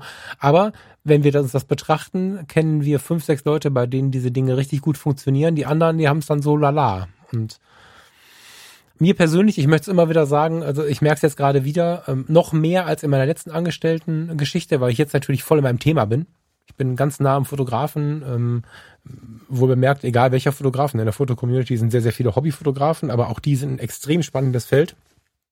Und bin in der Entwicklung, wir, wir treiben gerade viele Dinge voran, viele Veränderungen voran. Also dicke Werbung für eine Teilzeitanstellung. Knapp über 50 Prozent ist ratsam. Ne, für mich. Mm, in der Phase. Das ist nicht für alle. Das ist gerade ein schönes Beispiel genannt mit dem, manche wollen unbedingt angestellt sein, manche wollen unbedingt selbstständig sein, des Angestelltsein wegens oder des Selbstständigsein wegens, was mhm. glaube ich grundsätzlich falsch ist. Ähm, mhm. auch da, das ist so ein bisschen, bist du angestellt oder bist du selbstständig? Das ist die falsche Frage, ähm, sondern was ermöglicht dir die Entscheidung, die du da getroffen hast oder die die Entscheidung, die dazwischen liegen kann, also einen Teilzeitjob zu haben und zum Teil dein Leben, also dein, ein Unternehmen selbst noch irgendwie zu leiten oder selbstständig, mhm. solo selbstständig was zu machen für mich war nicht die ausschlaggebende Entscheidung zu sein, ich muss um auf Teufel komm raus selbstständig sein. Für mich war wichtig, ich möchte ein selbstbestimmtes Leben führen. Wie ja, erreiche ich schön. dieses Ziel, selbstbestimmtes ja. Leben zu führen? Ich habe es mit Teilzeit versucht, hat nicht funktioniert über mehrere Jahre, deswegen habe ich den Schritt in die Selbstständigkeit dann gemacht. Ich glaube also, dass die, auch da muss man ein bisschen differenzieren, ganz einfach. Für mich ist deswegen auch absolut okay, sag ich mal, wenn ich meine Ziele durch eine Selbstständigkeit nicht erreichen kann, dann auch zu sagen, jo, dann fahre ich halt irgendwie Coffee Bike. Es muss aber gegeben sein, dass Coffee Bike fahren, also es ist ein wildes Beispiel, das Coffee Bike fahren mir ermöglicht, meine Ziele zu erreichen. Ähm, Coffee Bike fahren fände ich tatsächlich, also das ist ein knochenharter Job vermutlich, fände ich aber interessant, weil ähm, ich würde nicht meinen Sport machen können Woher kann man die Dinger eigentlich fahren? Ich weiß es gar nicht. Ähm, ich wäre viel draußen, ich lerne Millionen Menschen kennen. Ich finde das super spannend und interessant. Ähm, deswegen ist das Beispiel nicht komplett blöd. Ich, also Höchststrafe wäre jetzt keine Ahnung, für mich vermutlich am McDonalds-Schalter arbeiten oder so. Hab also das kann für Leute ja cool gedacht, sein. Ja, ja. Aber da, da, da ziehe ich nichts weiteres irgendwie raus. Also für mich erkennbar ziehe ich da nichts weiteres raus. Ähm, jetzt bei sowas wie Coffee Bike fahren, ähm, ich, ha ich hatte ein Stellenangebot, ähm, an einer Uni als Dozent zu arbeiten. Ähm, Im Social Media Bereich Schwerpunkt Fotografie und Gestaltung ähm, als Halbtagsjobs. Wäre super spannend gewesen und ich habe das wirklich ernsthaft in Betracht gezogen, mhm. aber es wäre in einem anderen Bundesland. Und das ist einfach ein Totschlag, Totschlagargument in dem Fall, weil ich nicht die halbe Woche oder ne, mehr als die halbe Woche in einem anderen Bundesland sitzen will ähm, und dann abends irgendwie in einem Einzimmer-Apartment oder wie auch immer, während äh, mein Kleiner hier halt ohne mich groß wird. Also mhm. jede Woche eine mhm. halbe Woche nicht da sein. Das geht nicht. Punkt. Ansonsten hätte ich das vermutlich gerne angenommen, tatsächlich. So geht's nicht. Du hast so recht. Es, äh, ja, habe ich äh, schlimm formuliert. Du hast so recht. Es geht darum, wie kann ich denn meine Ziele. Also am Anfang habe ich ja sowas gesagt, wie wie kann ich denn was passt zu mir und wie lebe ich das am möglichst angenehm aus? Und angenehm war dann das Synonym für erfolgreich, für Zufriedenheit, für wertvoll vielleicht auch, gehaltvoll und so. Und all diese Punkte, diese Frage führt natürlich nicht dahin, selbstständig oder nicht selbstständig, das habe ich etwas sehr kastig ausgedrückt jetzt, sondern welcher, welche Art von Job führt denn dahin? Weil es gibt natürlich Selbstständigkeiten. Ich habe jetzt sehr, sehr viele Handwerker erlebt im Umbau, die einfach von morgens um halb sieben bis abends um elf knüppeln und knüppeln und knüppeln. Das mag für die cool sein, für die meisten ist es cool, die lieben genau das. Da würde ich halt sterben. weil es halt, weil Knüppeln in dem Fall dann auch äh, etwas erschaffen ist. Du siehst, was du getan hast, das ist super. Aber äh, wieder persönlichkeitstypenmäßig, für mich wäre das halt nicht genug. Für mich wäre das irgendwie der, der, der falsche Job, so die falsche Selbstständigkeit. Es gibt aber sicherlich Selbstständigkeiten, wenn sie funktionieren, die hoch inspirierend sind und die, also wenn ich mir vorstelle, wie ein Buchautor lebt, der, der tatsächlich erfolgreich ist oder so, äh, ein, ein wundervolles Leben, auch wenn du wahrscheinlich Nächte voller Tränen dabei hast und sowas alles, aber ähm, es geht nicht um Angestellte oder nicht Angestellte, es geht darum, das Gehirn zu öffnen für die verschiedenen Möglichkeiten. Deswegen habe ich auch die verschiedenen Wege schon versucht. Also spießigstenfalls war ich bei der Kommune angestellt und freistenfalls war ich halt voll selbstständig und alle Wege dazwischen habe ich auch durch. Und ich empfehle halt dafür offen zu sein. Vielleicht trifft das am besten. Also wenn du in dir ein sehr lautes Nein spürst gegen irgendwas, aber in dem Punkt, wo du gerade stehst, nicht so richtig klarkommst, empfehle ich dieses Nein mal zu prüfen. Ist es ein Nein aus der Gewohnheit oder aus der Veränderungsangst heraus oder hat es wirklich Hand und Fuß? Da wollte ich, glaube ich, hin, weil du hast da natürlich völlig recht. Ich hätte diese Dozententätigkeit, finde ich, ist eine mega Chance. Aber dann zu schauen, was habe ich davon und was kann ich damit umsetzen, ist halt wertvoll. Und das ist diese, diese gesunde Sicht, auf äh, die ich mich gefreut habe, wo ich, wo ich wusste, dass sowas jetzt kommt. Ja. Mhm. Also das wäre natürlich, man, das ist ja ähnlich wie, wie dein Angestelltenjob, also um den groben Vergleich zu ziehen. Damit wäre ähm, die Krankenversicherung bezahlt, damit wären die gröbsten Kosten irgendwie mal gedeckt und das wäre rein finanziell betrachtet eine gute Entscheidung. Aber ich will die Entscheidung nicht rein finanziell machen. Also das wäre mhm. falsch, meiner Meinung nach. Mhm. Ähm, lieber knüppel ich noch mal ein paar Tage, äh, ein paar Stunden hier mehr durch und hänge mich hier rein ähm, und schau, was kann ich an, wie kann ich es anders hinbekommen, aber eben so, dass ich die Zügel in der Hand halte, nach wie vor, und eben nicht eine halbe Woche weg sein muss pro Woche. Ähm, mhm. Weil das eben nicht geht. Also die, die erste konkrete Frage war dann für mich zum Beispiel, gibt's hier eine Dozentenstelle? Also kriege ich das in Stuttgart hin? Dann müsste ich nicht in mhm. irgendwo in einem anderen Bundesland rumsitzen. Mhm. Ähm, ja, also so, das sind mal, die, die, die Fragen, die sich da ähm, dann logischerweise draus ergeben. Also diese, dieser Erkundungsgedanke. Okay, also was gibt es da konkret? Ähm, ich werde jetzt zum Beispiel im September werde ich an der Schule in Heidelberg ähm, für ähm, Fotografen, angehende Fotografenmeister ähm, als Dozent arbeiten. Das sind mal nur ein paar Tage, aber immerhin, es ist der erste Schritt in die Richtung. Und dann gucken wir mal, was draus entsteht. Aber ich will das einfach mal auch gemacht haben. Also ich hatte vor wow, 15, mehr wie 15 Jahren oder so, habe ich auch mal in so einem Anfall von, äh, ich muss hier raus. Aus meinem Job damals habe ich auch gedacht, okay, mir macht schon immer Spaß, Menschen was beizubringen wie kann ich Lehrer werden, ich Kasper? Und habe dann wirklich geguckt, okay, was kann man Richtung Fachlehrer oder Richtung Erwachsenenbildung irgendwie machen? Hab's dann wieder begraben, weil es sich mit meinen damaligen Zielen auch nicht vereinbaren ließ, weil ich damals einfach schlicht und ergreifend mehr Kohle verdienen wollte und hab's dann gelassen. Jetzt habe ich witzigerweise die Chance, vielleicht doch was in der Art zu machen. Also da kommt ein, ein, ein alter Traum vielleicht sogar wieder hoch, den ich jetzt nochmal angehen kann, ganz konkret. Mhm. Womit du dir folgst und nicht dem, nicht der Frage, was du als Fotograf Tolles machen kannst. Voll geil. Ähm, ich kann diese Liebe zum, zum Vermitteln, zum mit Menschen umgehen, also gut verstehen, weil ich dich erlebt habe und weil ich, weil ich auch so hast du letzte Woche auch so ein bisschen erzählt, wenn wir zusammen äh, auch im Workshop waren und so, das, das ist einfach auch eine schöne Zeit, weil diese Interaktion mit den Menschen halt so wichtig ist und das eint auch das Kaffeebike und das Lehren. Und, und äh, das ist das, was ich so wichtig finde, dass wir versuchen, auf uns einzugehen. Diese ganze Entspannungstrainerkiste ist analog zu deinem Lehrwunsch. So, das wäre so das Pendant, was ich daneben stellen würde. Es stehen noch viele andere Sachen auf dem Zettel für 2021, aber diese Entspannungstrainerkiste hat einen zentralen Rahmen. Ist entstanden aus Fotografie tut gut. Fotografie tut gut ist mein Herzensprojekt und während ich am Anfang mir habe einreden lassen von der Gesellschaft, dass ein Herzensprojekt sowas wie ein Hobby ist, das geht so nebenbei, habe ich inzwischen für mich entschieden, ich wollte eigentlich gelernt sagen, aber nein, ich habe entschieden, dass mein Herzensprojekt ein Lebensprojekt ist. Ja, es wirft immer noch nichts ab. Es ist super schön, wenn jemand auf der, auf der Webseite mal die Wunschliste entdeckt oder so. Das ist Hammer und, und Danke schreibt und so.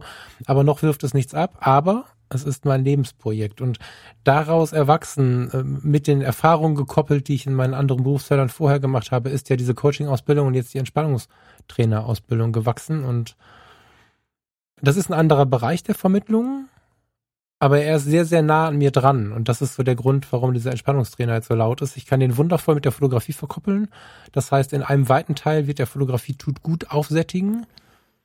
Und mit aufsättigen meine ich nicht das pure Geld. Irgendwann kosten Dinge auch mal Geld, aber der Podcast wird nie Geld kosten und es geht auch nicht darum, ich meine auch Wert in der Wertigkeit aufsättigen und damit kann ich was vermitteln, wo ich jetzt wirklich viele Jahre hart dran gearbeitet habe. Als wir uns kennengelernt haben, ähm, war ich noch sehr, sehr viel unkontrollierter, sehr, sehr viel orientierungsloser und das, was ich heute als die richtige Wegrichtung wahrnehme, habe ich irgendwie nur als, was soll ich nur machen, wahrgenommen. Ich war schlecht darin, den Fokus zu finden, wie ich dachte. Eigentlich war ich in der richtigen Richtung unterwegs, aber es ist nicht immer gesellschaftskonform, den richtigen Fokus zu finden für sich.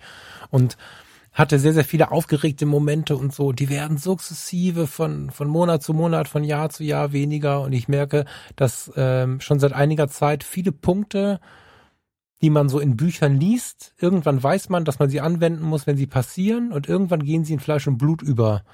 Und ähm, spätestens, wenn das so ist, ist es sehr, sehr, sehr tief persönlich. Und das Ganze jetzt noch in die Vermittlung zu bringen durch diese Trainerausbildung ist für mich echt auch ein großer Traum. Also dieses Fotografie tut gut Ding verschmilzt gerade damit.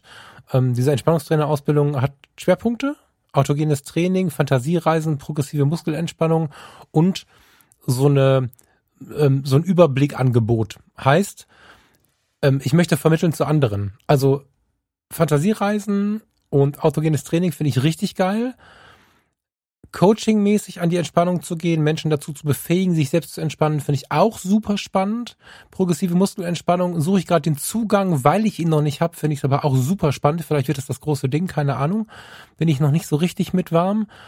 Mm, aber vor allen Dingen dieser Überblick, den finde ich auch spannend. Das heißt, du kannst als Thomas Jones, äh, ob du jetzt eine Stunde bei mir buchst oder ob wir einen Workshop zusammen machen, ob ich das in die Tageszeitung schreibe oder hier bei Fotografie tut gut oder den Fotologen anbiete, du bist halt ein wuseliger Typ, also nicht du, äh, ein anderer Thomas Jones. Kommt irgendwer an und ist ein wuseliger Typ und weiß nicht so richtig, wohin mit sich und ist immer aufgeregt und so und weiß aber nicht, wo er anfangen soll. Wie oft haben wir im Leben eine Situation, wir wollen was verändern und jetzt wollen wir irgendwie aufhören zu rauchen, irgendwie entspannter sein, uns irgendwie besser ernähren. Das sind so die drei Punkte, die keiner auf die Kette kriegt.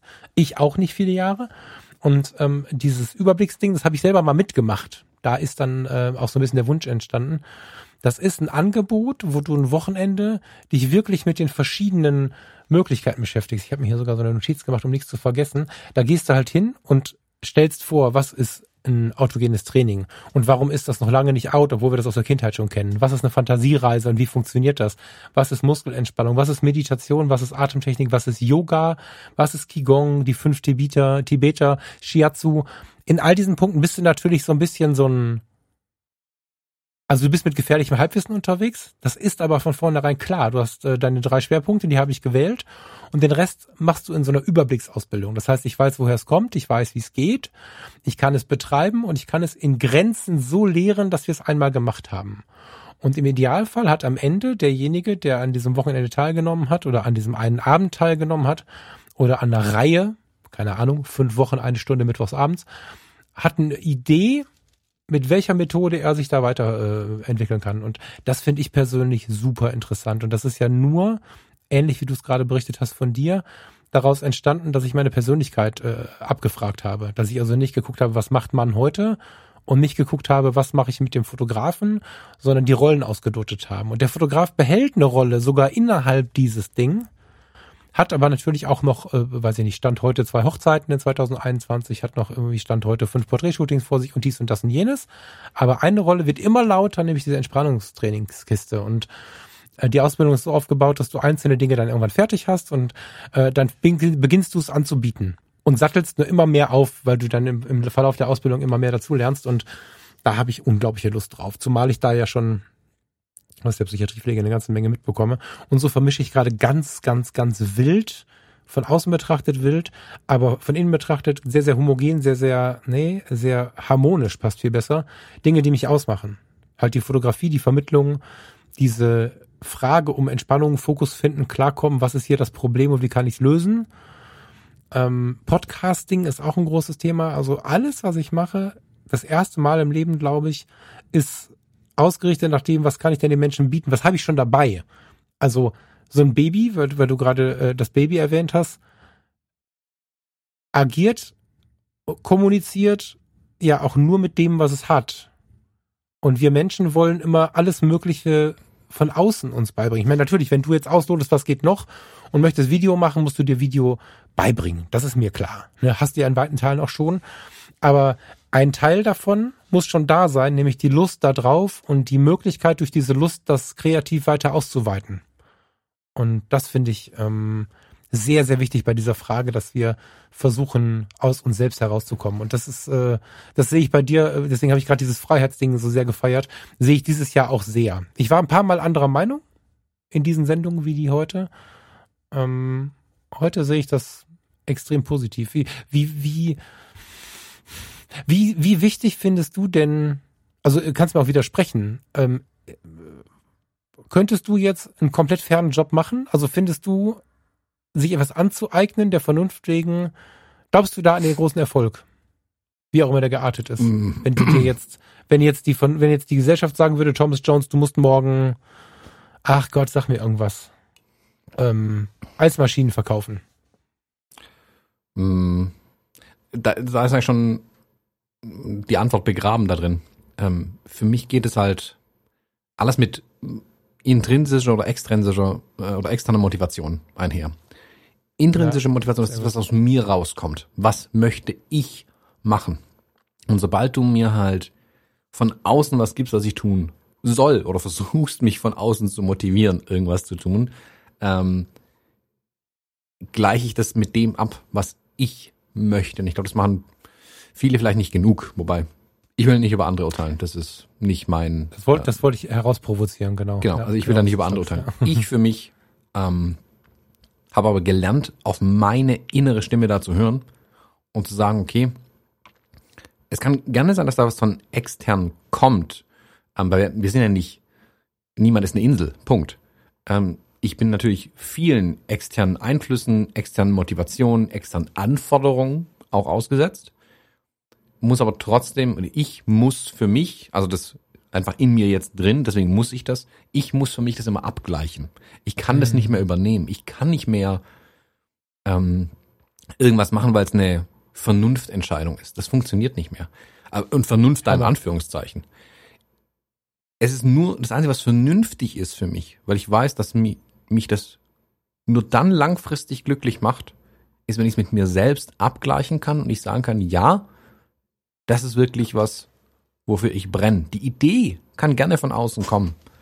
Aber letzten Endes die Entscheidung darüber, ob ich es gut finde oder nicht, fälle aus meiner, aus meiner inneren ähm, Motivation raus. Und da kommt dieses, dieses Mission Statement oder diese, ähm, dieses, diese Wortüberschrift, die mich, ich mir für ein Jahr gebe, die ist ähnlich wie so ein Mission Statement. Wenn mein, mein, mein innerer Wunsch ist, dieses Jahr zu erkunden und mir bietet jetzt jemand eine Stelle an, wo ich was erkunden kann, in Anführungszeichen. Deswegen ist es auch so, so ein Wort. Ein Wort ist, das wirkt erstmal super schwammig, aber das ist auch das Schöne daran. Ähm, dann kann ich es nämlich wirklich schnell gegenchecken. Passt es zur Erkundung, wenn ich dieses Jahr Dozent an einer Uni wäre oder einer Privatschule oder was auch immer? Ja, da kann ich erkunden erstmal. Das, ist, das klingt interessant.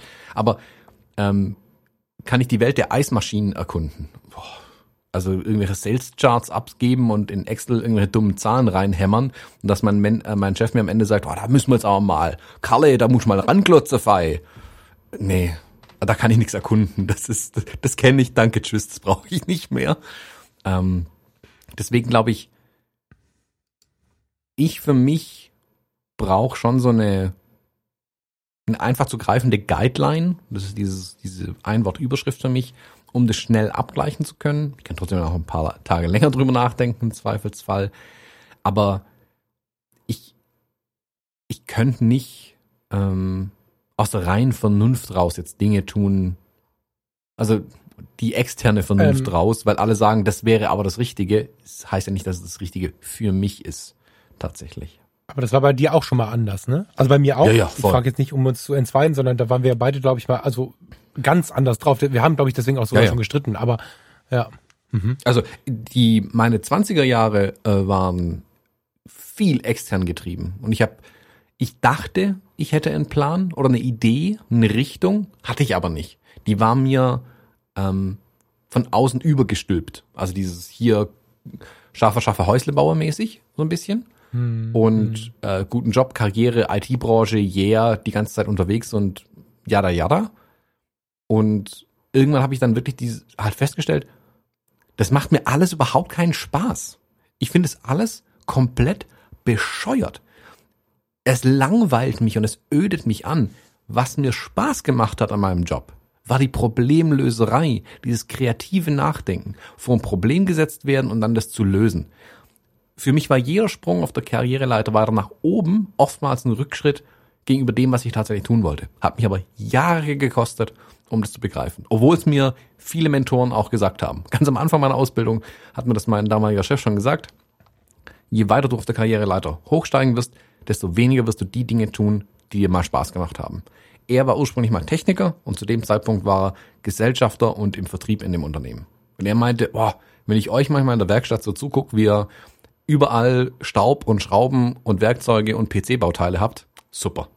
Und er sitzt da und guckt in sein Excel rein und überlegt sich, welchen Kunden er als nächstes anruft und irgendwas verkauft. Und und genau was du sagst, führt dazu, dass ich den Menschen regelrecht auf den Sack gehe manchmal, weil ich jetzt gerade ja auch wieder in so einem vermittelnden Gespräch bin. Ich bin ganz oft so in so einer, ich, ich rutsche da in so eine Empfehlungshaltung und wiederhole Dinge wie, äh, du musst deinem Herzen folgen und sowas, äh, auch immer und immer wieder so beinahe Gebets, gebetsmühlenartig, weil ich, ich kann mich dagegen auch nicht wehren. Das passiert. Das ist mir jetzt gerade wieder aufgefallen. Ich habe das drei oder vier Mal, habe ich das gesagt und ausgeführt und nochmal gesagt und so, weil es gibt Menschen, die das gut können und also ich habe zwei Freunde, die führen das Leben, was du gerade beschrieben hast. Und die genießen es genau so. Das ist der Lebensweg, der war auch irgendwie vorher schon klar und den haben sie auch lange geplant und denen geht es einfach gut damit. Und zwar ganz schlicht gut. Ähm, ähm jetzt ein, ein, ein Thema, wo ich mich gerade ein bisschen beschäftige, denen geht's stoisch gut damit. Die sind damit einfach cool. Die haben nicht dieses innere Verlangen, wie du oder ich das haben irgendwie.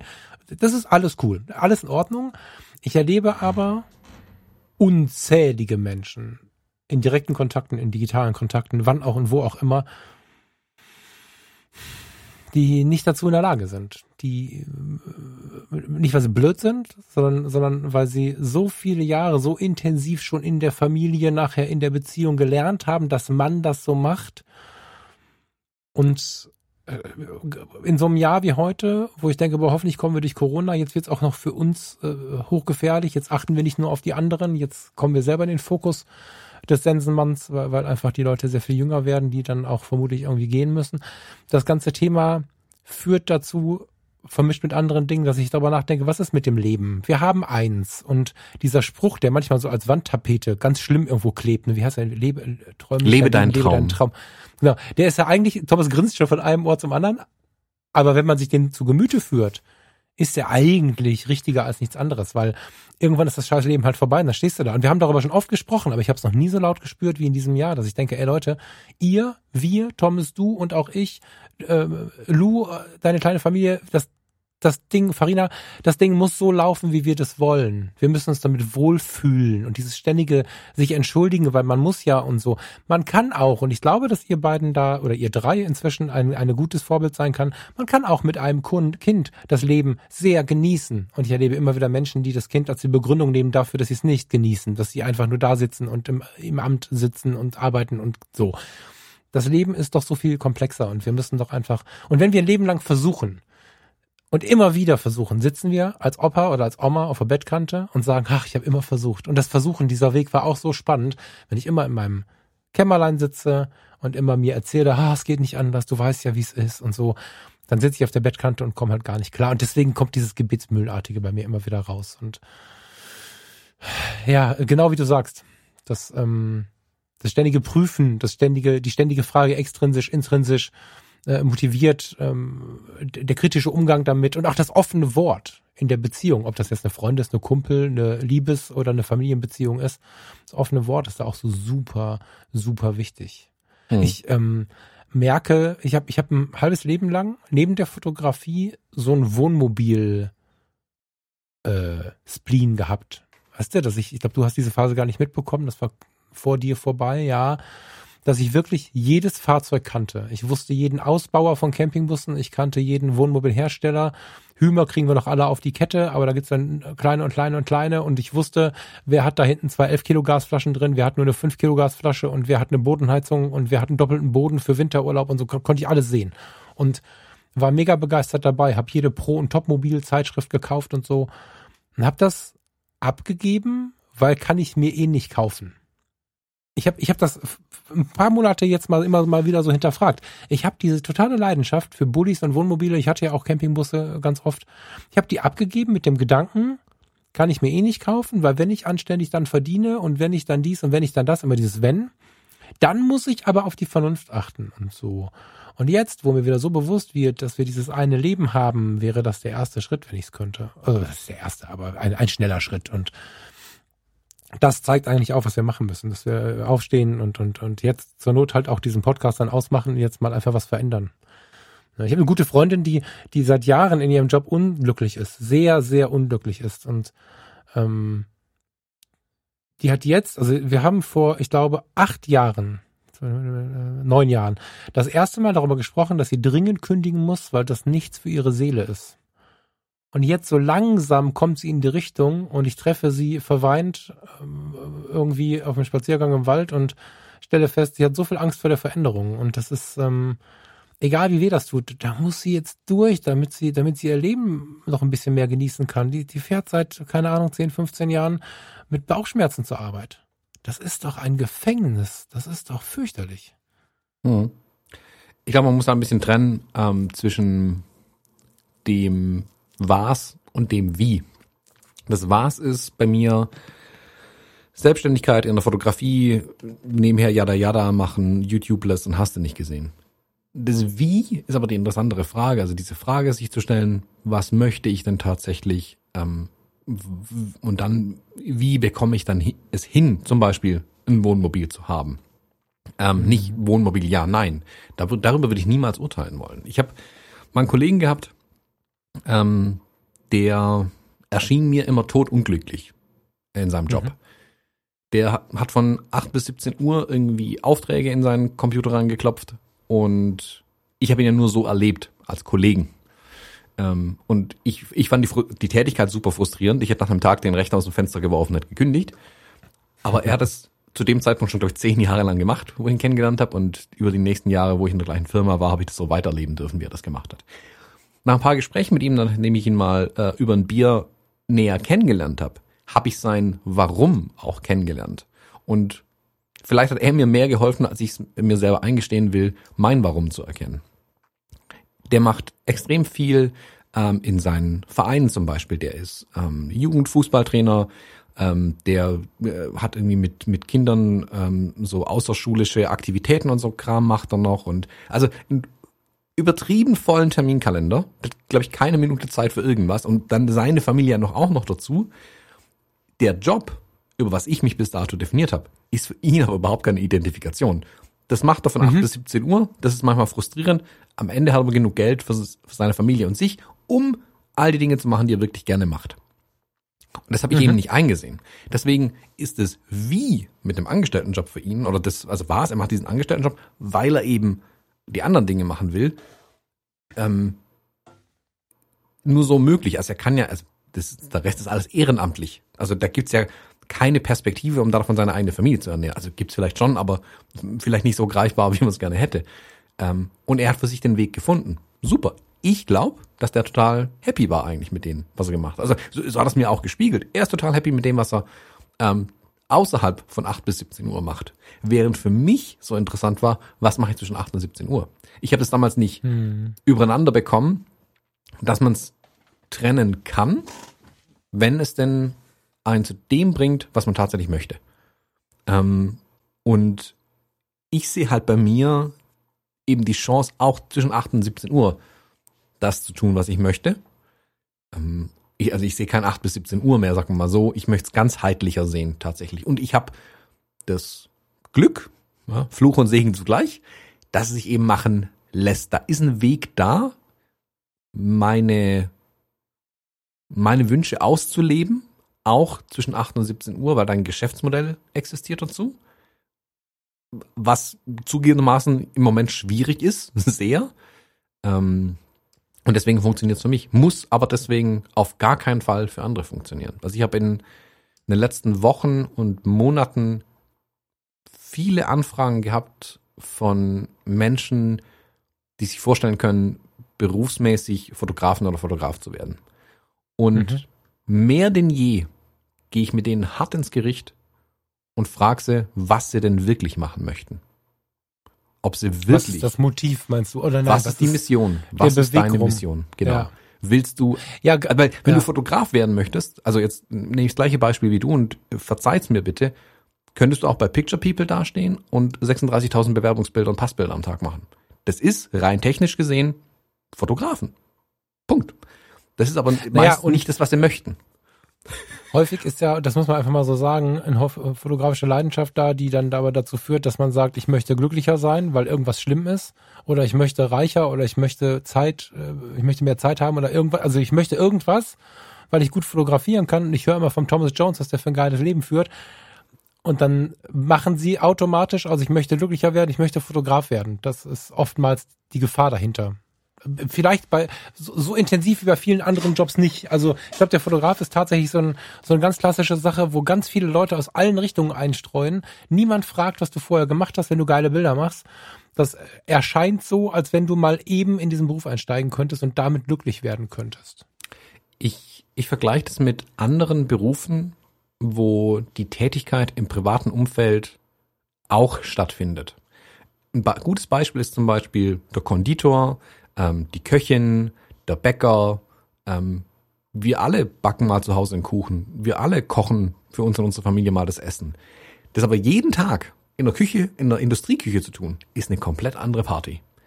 Und mhm. bei der Fotografie findet bei vielen ähm, da keine Trennung statt. Dass es zwei ganz unterschiedliche Sachen sein können. Als Berufsfotografin oder Fotograf zu arbeiten oder für mich privat ganz entspannt für mich zu fotografieren. Wenn du es schaffst, das übereinander zu legen, Jackpot. Selbst aber ich schaffe das nicht mhm. zu 100 Prozent. Aber auch da, es gibt ein notwendiges Übel, was ich fotografiere, wo ich zumindest sagen kann, ich habe es mir selbst ausgesucht, welche Bereiche ich da mache. Und damit kann ich den anderen Kram dann machen, den ich gerne machen möchte. Ich weiß zum Beispiel, ich koche ja für mein Leben gern. Mir würde aber nichts liegt mir ferner, als wieder dauerhaft in der Gastroküche zu stehen. Mhm. So, also ich habe ich hab die letzten Wochen, die letzten fünf Wochen, seit der Kleine da ist, habe ich zu 90 Prozent das Kochen übernommen. Ähm, und ich habe selten so viel Spaß gehabt. Ähm, jeden Tag. Mhm. Dieses wieder mich hinzustellen, mir genau zu planen, die ganze Woche zu überlegen, was kommt dann an Zutaten rein, ja, da, ja, da, ja, da. Ähm, was kann ich dann machen, wie kann man die Reste verwerten ähm, und das Ganze soll möglichst Hashtag healthy sein. Ähm, von meinen selbstgebackenen Pop-Tarts mal abgesehen. Aber das ist cool für mich zu Hause. Aber ich will das nicht in der Industrieküche machen müssen. Also nichts liegt mir ferner. Das mal zu machen. Also ich habe immer noch diesen Traum mit diesem Pop-up-Restaurant ähm, einmal im Quartal, einmal im Monat oder sowas vielleicht zu machen. Gerne. Aber davon hängt dann nicht alles ab. Und ich suche mir aus, was ich da mache. Und wenn es nicht funktioniert, funktioniert es nicht, dann lasse ich es auch wieder. Ähm, aber ich will nicht darauf angewiesen sein, in der Industrieküche das zu machen ähm, und keine Ahnung, jeden Tag irgendwie Schnitzel mit Pommes rauszubraten. Also und man muss davor keine Angst haben. Für viele wird das, was du gerade beschreibst. Kennst du so Leute oder kennst du dieses Gespräch? Was macht der so der Job so? Das ist ja der Job so. Das ist ja so eine negative Betrachtung von dem, was wir machen. wir, indem wir immer mal wieder verändern und, und, und unsere, unsere Jobs, unsere Dienstleistungen oder auch unsere, unsere Arbeiten so ein bisschen zu verändern und so vielleicht ist es auch der Typ Mensch, der davor Angst hat, den ich versuche zu überzeugen mit einem Teilzeitjob. Vielleicht bin ich sogar selber, ja, dass ein Teilzeitjob dazu äh, dann diese Freiheit schenkt, weil wenn du entweder durch ein schönes Business, welches du aus dem Herzen heraus betreibst, wie du es jetzt tust, die Freiheit hast, ab und zu ein Pop-up-Restaurant zu starten oder aus dem kleinen Angestellten-Dingens raus, sich diese Freiheit zu erlauben, finde ich so wichtig. Und das ist halt für viele Leute sehr, sehr schwer. Und ich finde, wenn man dir zuhört, das geht mir schon immer so, bekommt man Lust, morgen Kaffeebike zu fahren. Bekommt man Lust, morgen ein Pop-up-Restaurant zu eröffnen. Zu eröffnen ist ja ein großes Wort. Also quasi als Privatkoch Leute einzuladen, so verstehe ich das, ne? Oder wie meinst du das? Als Privatkoch für äh, Zahlung eines Geldes, weil das Essen muss ja gekocht werden, Menschen Nein, nein, Pop-up-Restaurant, also, das, also die Idee wäre so konkret quasi ähm, einmal in Zeitraum X äh, so ein American Breakfast Diner zu machen. Also Waffle House hast du nicht gesehen und ich und ein anderer Koch stehen in der Küche und feuern da, keine Ahnung, vier, fünf Gerichte raus, die es an dem Tag gibt. Friss oder stirb, im wahrsten Sinne ja. des Wortes, das gibt's, Punkt. Und dann gibt's wieder zwei Monate lang nichts und dann machen wir es nochmal. In einem so, ja, oder genau. mehreren Restaurants. Aber genau. Ja. Auch geil. Aber man bekommt halt Lust, es zu machen und es, es spricht immer so viel von Freiheit da drin und man merkt ja auch, wie, wie die Begeisterung zum Beispiel für Fuji-Filme auf andere Leute überschwenkt und so. Das heißt, das, was wir hier tun, zündet ja auch an. Ähm, meine Leica-Reise hat Menschen dazu äh, gebracht, sich wieder damit zu beschäftigen und so. Und genau das ist ja das große Geschenk. Diese Freiheit, sich selbst diese Dinge zu erlauben, schenkt es gleichzeitig auch wieder anderen. Also ich kann mir gut vorstellen, dass der eine oder andere jetzt genau über diese Dinge nachdenkt und ähm, du hebst sie damit, um dir jetzt kurz mal ein Kompliment zu machen, aus so einer staubigen Nische. Also wer, ganz Hand aufs Herz, jetzt, Thomas, du vielleicht auch, aber vor allen Dingen die Zuhörerinnen und Zuhörer, wer hat bis jetzt Kaffeebike positiv verknüpft? Ich schon seit ein paar Jahren, deswegen bin ich kein cooler Typ, sondern einfach nur, weil ich schon lange nach Alternativen gesucht habe. Oder auch diese kleinen Kaffeebike ist ja, glaube ich, äh, die ganz krasse Variante. Es gibt ja dann noch so, so, so Piaggios und keine Ahnung, oder meinst du sowas?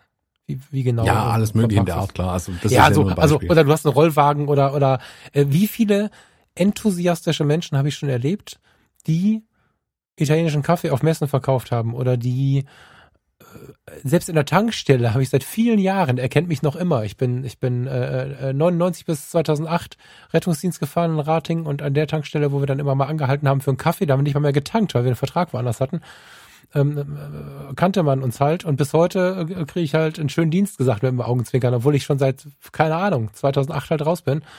Äh, dieser Mensch, an den ich jetzt denke zum Beispiel, die machen das mit so viel Leidenschaft und ich finde, wenn du solche Dinge berichtest, öffnest du ein bisschen Geist dafür, dass diese Dinge schön sein können, wenn man mit den richtigen Gedanken daran geht. Oftmals können wir, das ist wieder ein abgelatschter Spruch, der aber so unglaublich gut funktioniert. Ne?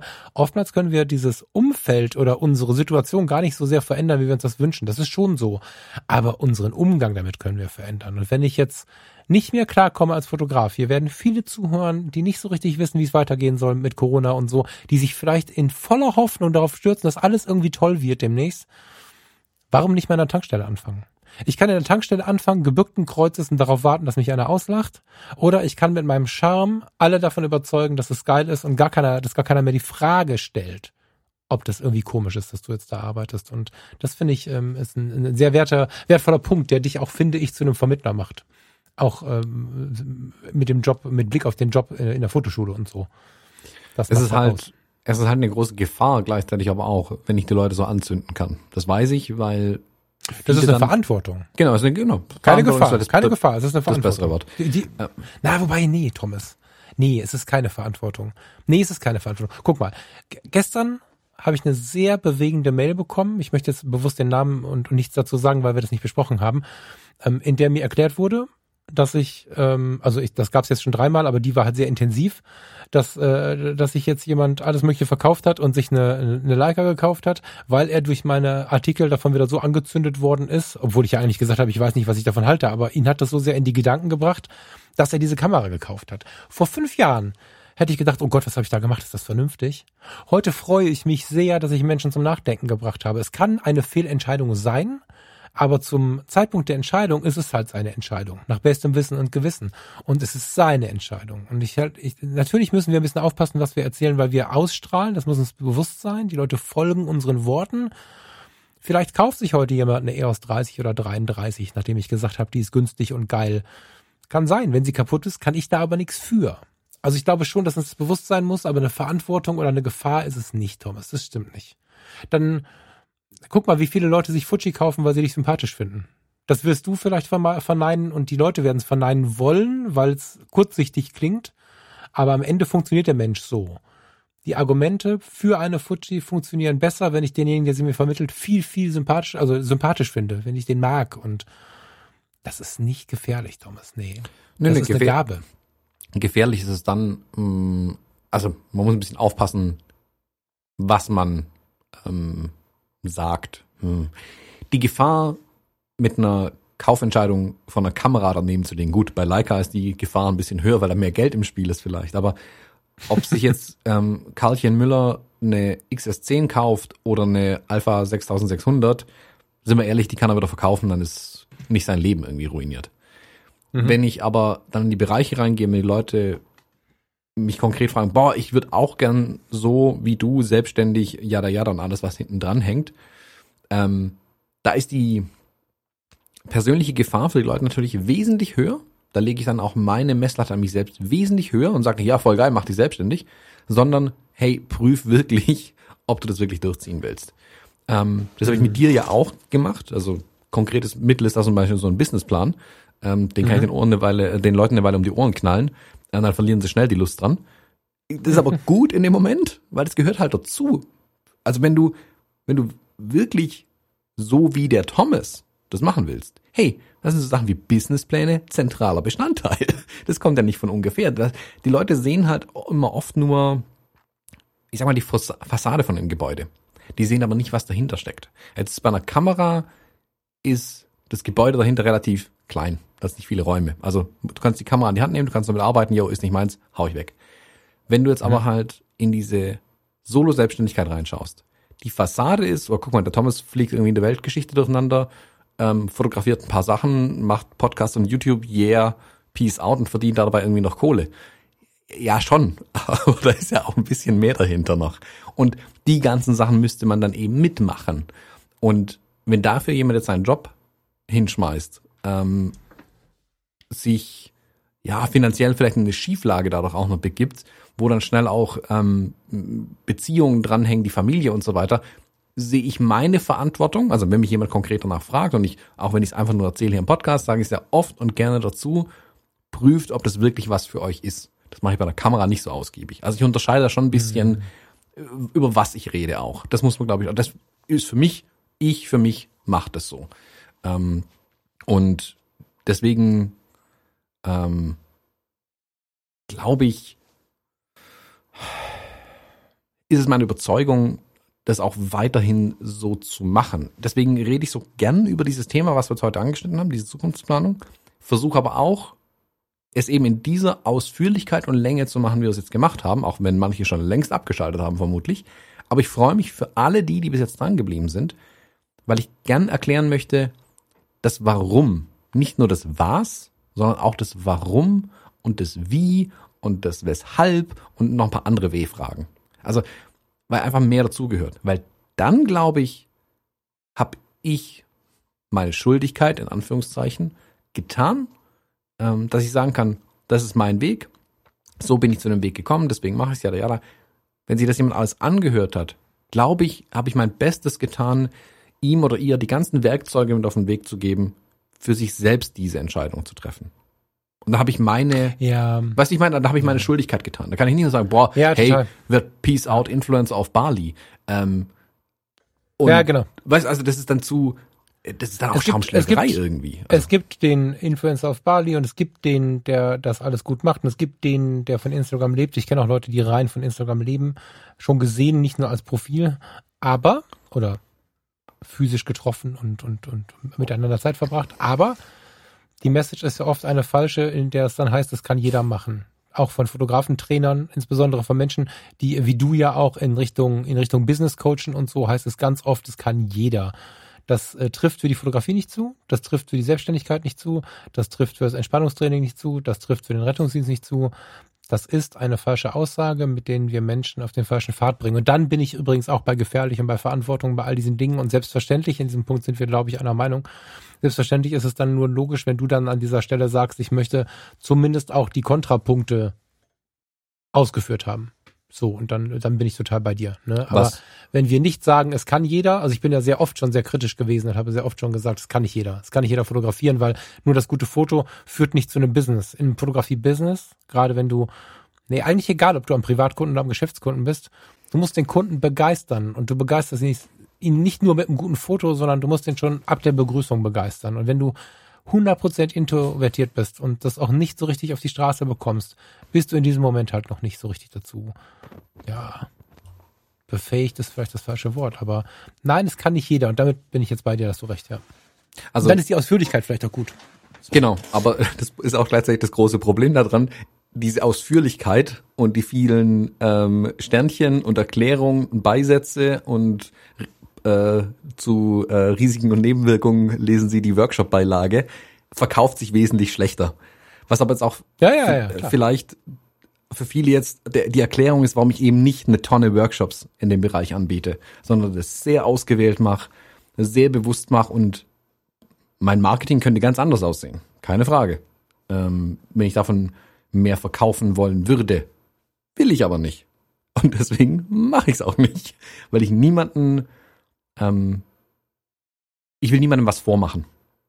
So. Mhm. Ich, glaube, ich bin's, also auch da, Mission Statement, ähm, wenn ich mit Menschen was zu tun habe, egal wie kurz oder lang die Interaktion sein mag, am Ende soll es für die ein interessantes, schönes Erlebnis, die sollen irgendwie reicher aus der Begegnung rauskommen, als sie reingegangen sind nach Möglichkeit. Das gilt für mich für alles, für eine halbe, dreiviertel Stunde mit mir Bewerbungsbilder machen, wie mit mir verheiratet sein. So gilt für beides. Ähm, und deswegen will ich auch, dass sowas wie Workshops, da will ich dazu beitragen. Und deswegen ist diese lange Prüfung, also Prüfung, diese lange Selbstprüfung bei mir halt essentieller Bestandteil von solchen Sachen. Ähm, aber ja, das verkauft sich logischerweise schlechter als ähm, manch andere das tun. Und ich will den anderen nicht, nicht nachsagen, dass die das nicht mit Sorgfalt dann auch den Leuten beibringen. Ich glaube, inhaltlich kann sich das sogar decken. Ähm, auch wenn jemand sagt, hey, yeah, jeder kann Berufsfotograf, Berufsfotografin werden. Das heißt nicht, dass die Inhalte von der Person schlechter sind in dem Workshop als meine. Vielleicht decken sich die Inhalte zu 100 Prozent nachher. Die verkaufen es halt anders. Mhm. Und ich tue mir da mit dem Verkaufen tatsächlich schwer. Weil ich glaube, dass man dadurch, dass man dadurch oftmals die vielleicht Leute anzieht, für die das nicht das Richtige ist. Weißt du, ich meine? Ja, ja, klar. Ja, klar. Also, wenn, wenn wir etwas verkaufen, dann verkaufen wir mitunter auch Sachen, also in der Grund, nicht du und ich, sondern im Grundverständnis, verkaufen wir unter Umständen auch Dinge, die der Mensch nicht braucht. Das sehe ich jetzt bei einem Fernseher zum Beispiel unkritisch. Unkritisch. Denn also bei einem Fernseher, wir haben jetzt einen Fernseher gekauft für 480 Euro von Samsung, günstiges Modell. Wenn wir 5000 Euro Fernseher verkaufen, ist wieder was anderes. Aber da kommt jetzt jemand an mit einem guten Mittelklassefahrzeug, äh, Typ Lehrer, der sagt, ich brauche mal einen neuen Fernseher, junger Mann, sieht auch gut aus, hat irgendwie äh, gut gegessen und so. Und dem verkaufe ich jetzt einen Fernseher. Und ob ich dem jetzt einen Fernseher für 500 oder für 800 Euro verkaufe, ob der jetzt wirklich, äh, weiß ich nicht, gibt mir irgendein Feature so braucht oder nicht, da bin ich noch relativ entspannt.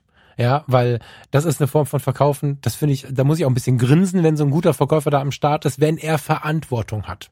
Und es gibt einfach diese Schwelle, die nicht übertreten werden darf. Ja, also, oder wenn mir der Junge auf dem Kaffeebike einen Kaffee verkaufen kann, obwohl ich gar keinen Bock auf einen Kaffee habe, feiere ich den nachher. Wenn ich mit irgendeinem kleinen Produkt, was mir nicht das Genick bricht, in der Hand da stehe und es hat mich jemand völlig bescheuert gemacht, dass ich das jetzt brauche. Und dann habe ich so und denke, naja gut. oder noch besser, ich feiere das dann plötzlich auch. Voll geil. Das ist Verkaufen, wie ich es geil finde. Aber ich glaube, was du meinst, ist, dass du dem Eskimo den Kühlschrank verkaufst.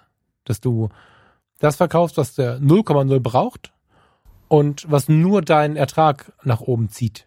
Wo du jemandem sagst, pass auf, ich mach dich zu einem großen Fotografen, kauf diesen Kurs für 1290 Euro und du bist danach ein großer Fotograf oder sowas. Das finde ich halt schwierig, hm. wenn das ohne Einwände passiert. Und wenn nicht zum Beispiel die Option drin ist, wenn du kein guter Fotograf werden kannst, weil du das Zeug nicht hast, funktioniert's halt nicht. So, das, das macht's halt sehr, sehr schwierig. Das, sowas meinst du, ne? Dass du einfach allen versuchst, dein Projekt zu verkaufen, obwohl es vielleicht nicht zu ihnen passt und vielleicht sogar ein großes Problem mit sich bringt. Weil ich sage immer, traut euch aus dem Käfig raus, aber ist schon so, dass man sich, bevor man rausgeht, Schuhe anziehen sollte und vielleicht auch die passende Jacke fürs Wetter, weil ich habe jetzt um mich herum sehr, sehr viele im Sozialbereich arbeitend, ob das jetzt Ärzte sind oder Psychologen oder so, die haben oftmals halt einen, einen BAT, also Bundesangestelltenvertrag oder sowas. Das ist, ähm, das ist für die heutige Sicherheit schon relativ, äh, für die heutige Situation relativ sicher. Wenn der jetzt von dir verkauft bekommt, du hast morgen geileres Leben, wenn du endlich als Fotograf das große Geld verdienst, verdient, dann ist das äh, von dir natürlich eine ganz gefährliche Geschichte, weil du ihn aus der Sicherheit herausholen würdest, ihm was aufschwatzt, was er weder braucht noch kann, und dann steht er nachher ohne sicheren Arbeitsvertrag da und ohne erfolgreiches Fotografie-Business. Das meinst du, ne? Dass du nicht irgendwelchen Leuten einredest, sie können es schaffen, damit sie dein Produkt kaufen. Mhm, genau. Ja, ja. Ja, halte ich für maximal wichtig, ja. Ist auch die Frage, ob man damit dann noch ins Bett gehen kann. Also ich weiß, dass es Menschen gibt, die das reine Verkaufen schlimm finden.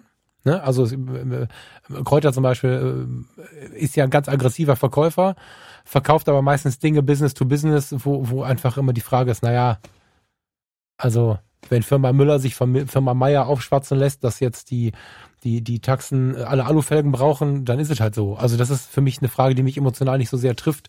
Hatten wir letzte Woche schon mal, dass ich das ein bisschen unterscheide, ähm, als wenn ich den Privatkunden drei Monatsgehälter abnehmen möchte für etwas, was ihm nicht helfen wird, obwohl er in der Notsituation oder zumindest in der veränderungswilligen Situation das dafür investiert. Das ist halt so. Ganz schön viele Gefahren. Lieber Thomas. Bitte? Ganz schön viele Gefahren. Ist, das, ist eine, das ist eine Gefahr tatsächlich. Ja, ja, das ist eine Gefahr. Ähm, was ich übrigens spannend finde, was ich am Anfang des Weges so nicht geschätzt hätte. Du bist ja, ähm, dadurch, dass du so, so manch, in manchen Situationen mehr Feuer hast und wenn ich mein Feuer dann verbrannt habe und dann in diese, deswegen wahrscheinlich auch Entspannungstrainer, in diese, okay, es reicht, jetzt merke ich, wenn ich jetzt weitermache, ich habe jetzt die Möglichkeit zwischen einem gechillten Abend mit Freunden oder mit mir alleine, mit einem Buch oder Burnout übermorgen, nehme ich den gechillten Abend. Und aus der äh, Situation heraus, dass wir uns in dem Punkt so ein bisschen unterscheiden, hätte ich gedacht, dass du mit aggressiveren Methoden an die äh, Kunden, Hörer, was auch immer gehst. Und es ist gar nicht so. Das finde ich total spannend, über die Jahre jetzt so zu beobachten, dass ich mich da wirklich getäuscht habe. Ähm, du bist nicht ganz so wie ich. Also ich lasse das ja wirklich laufen. Ne? Aber Instagram passiert so. Jetzt habe ich seit äh, einem Monat oder zwei wieder nichts gepostet und so. Und dann irgendwann ist wieder Zeit, habe wieder Bock und so. Da, da sind jetzt irgendwie auch, weiß ich nicht, 1200, 1300 irgendwie so Follower drauf. Ich weiß das auch immer gar nicht. Und ich habe da keine Methodik mit. Ähm, so krass machst du es, glaube ich, nicht. Ich glaube schon, dass du da hier und da äh, dir überlegst, was du wie machst und was wann schlau ist und so. Aber ich hätte wirklich gedacht, dass du äh, mit, mit, mit sehr, sehr krasserem Marketing äh, an die Kunden rangehst. Äh, das tust du nicht. Das finde ich spannend. Das ist auch, das ist jetzt kein, das ist kein, wie sagt man, nicht analoges Wachstum. Ähm, das ist kein. Das ist organischeres Wachstum auf jeden Fall organischeres Wachstum, genau. Also es ist nicht komplett organisch, aber organischer, äh, weit organischer, als ich gedacht hätte. Und das, ähm, das feiere ich ganz schön. Ich, naja, also. die, die, ich glaube, da darf man das jetzt, also das muss ich noch eine Lanze fürs Marketing brechen vielleicht.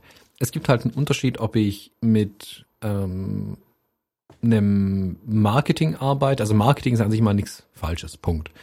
Es ist aber mhm. die Frage, ob ich den Leuten was vormache in meinem Marketing oder ob ich ihnen ehrlich mein Angebot darlegen kann und ihnen zeigen kann, wie mein Produkt slash Service ihnen helfen kann.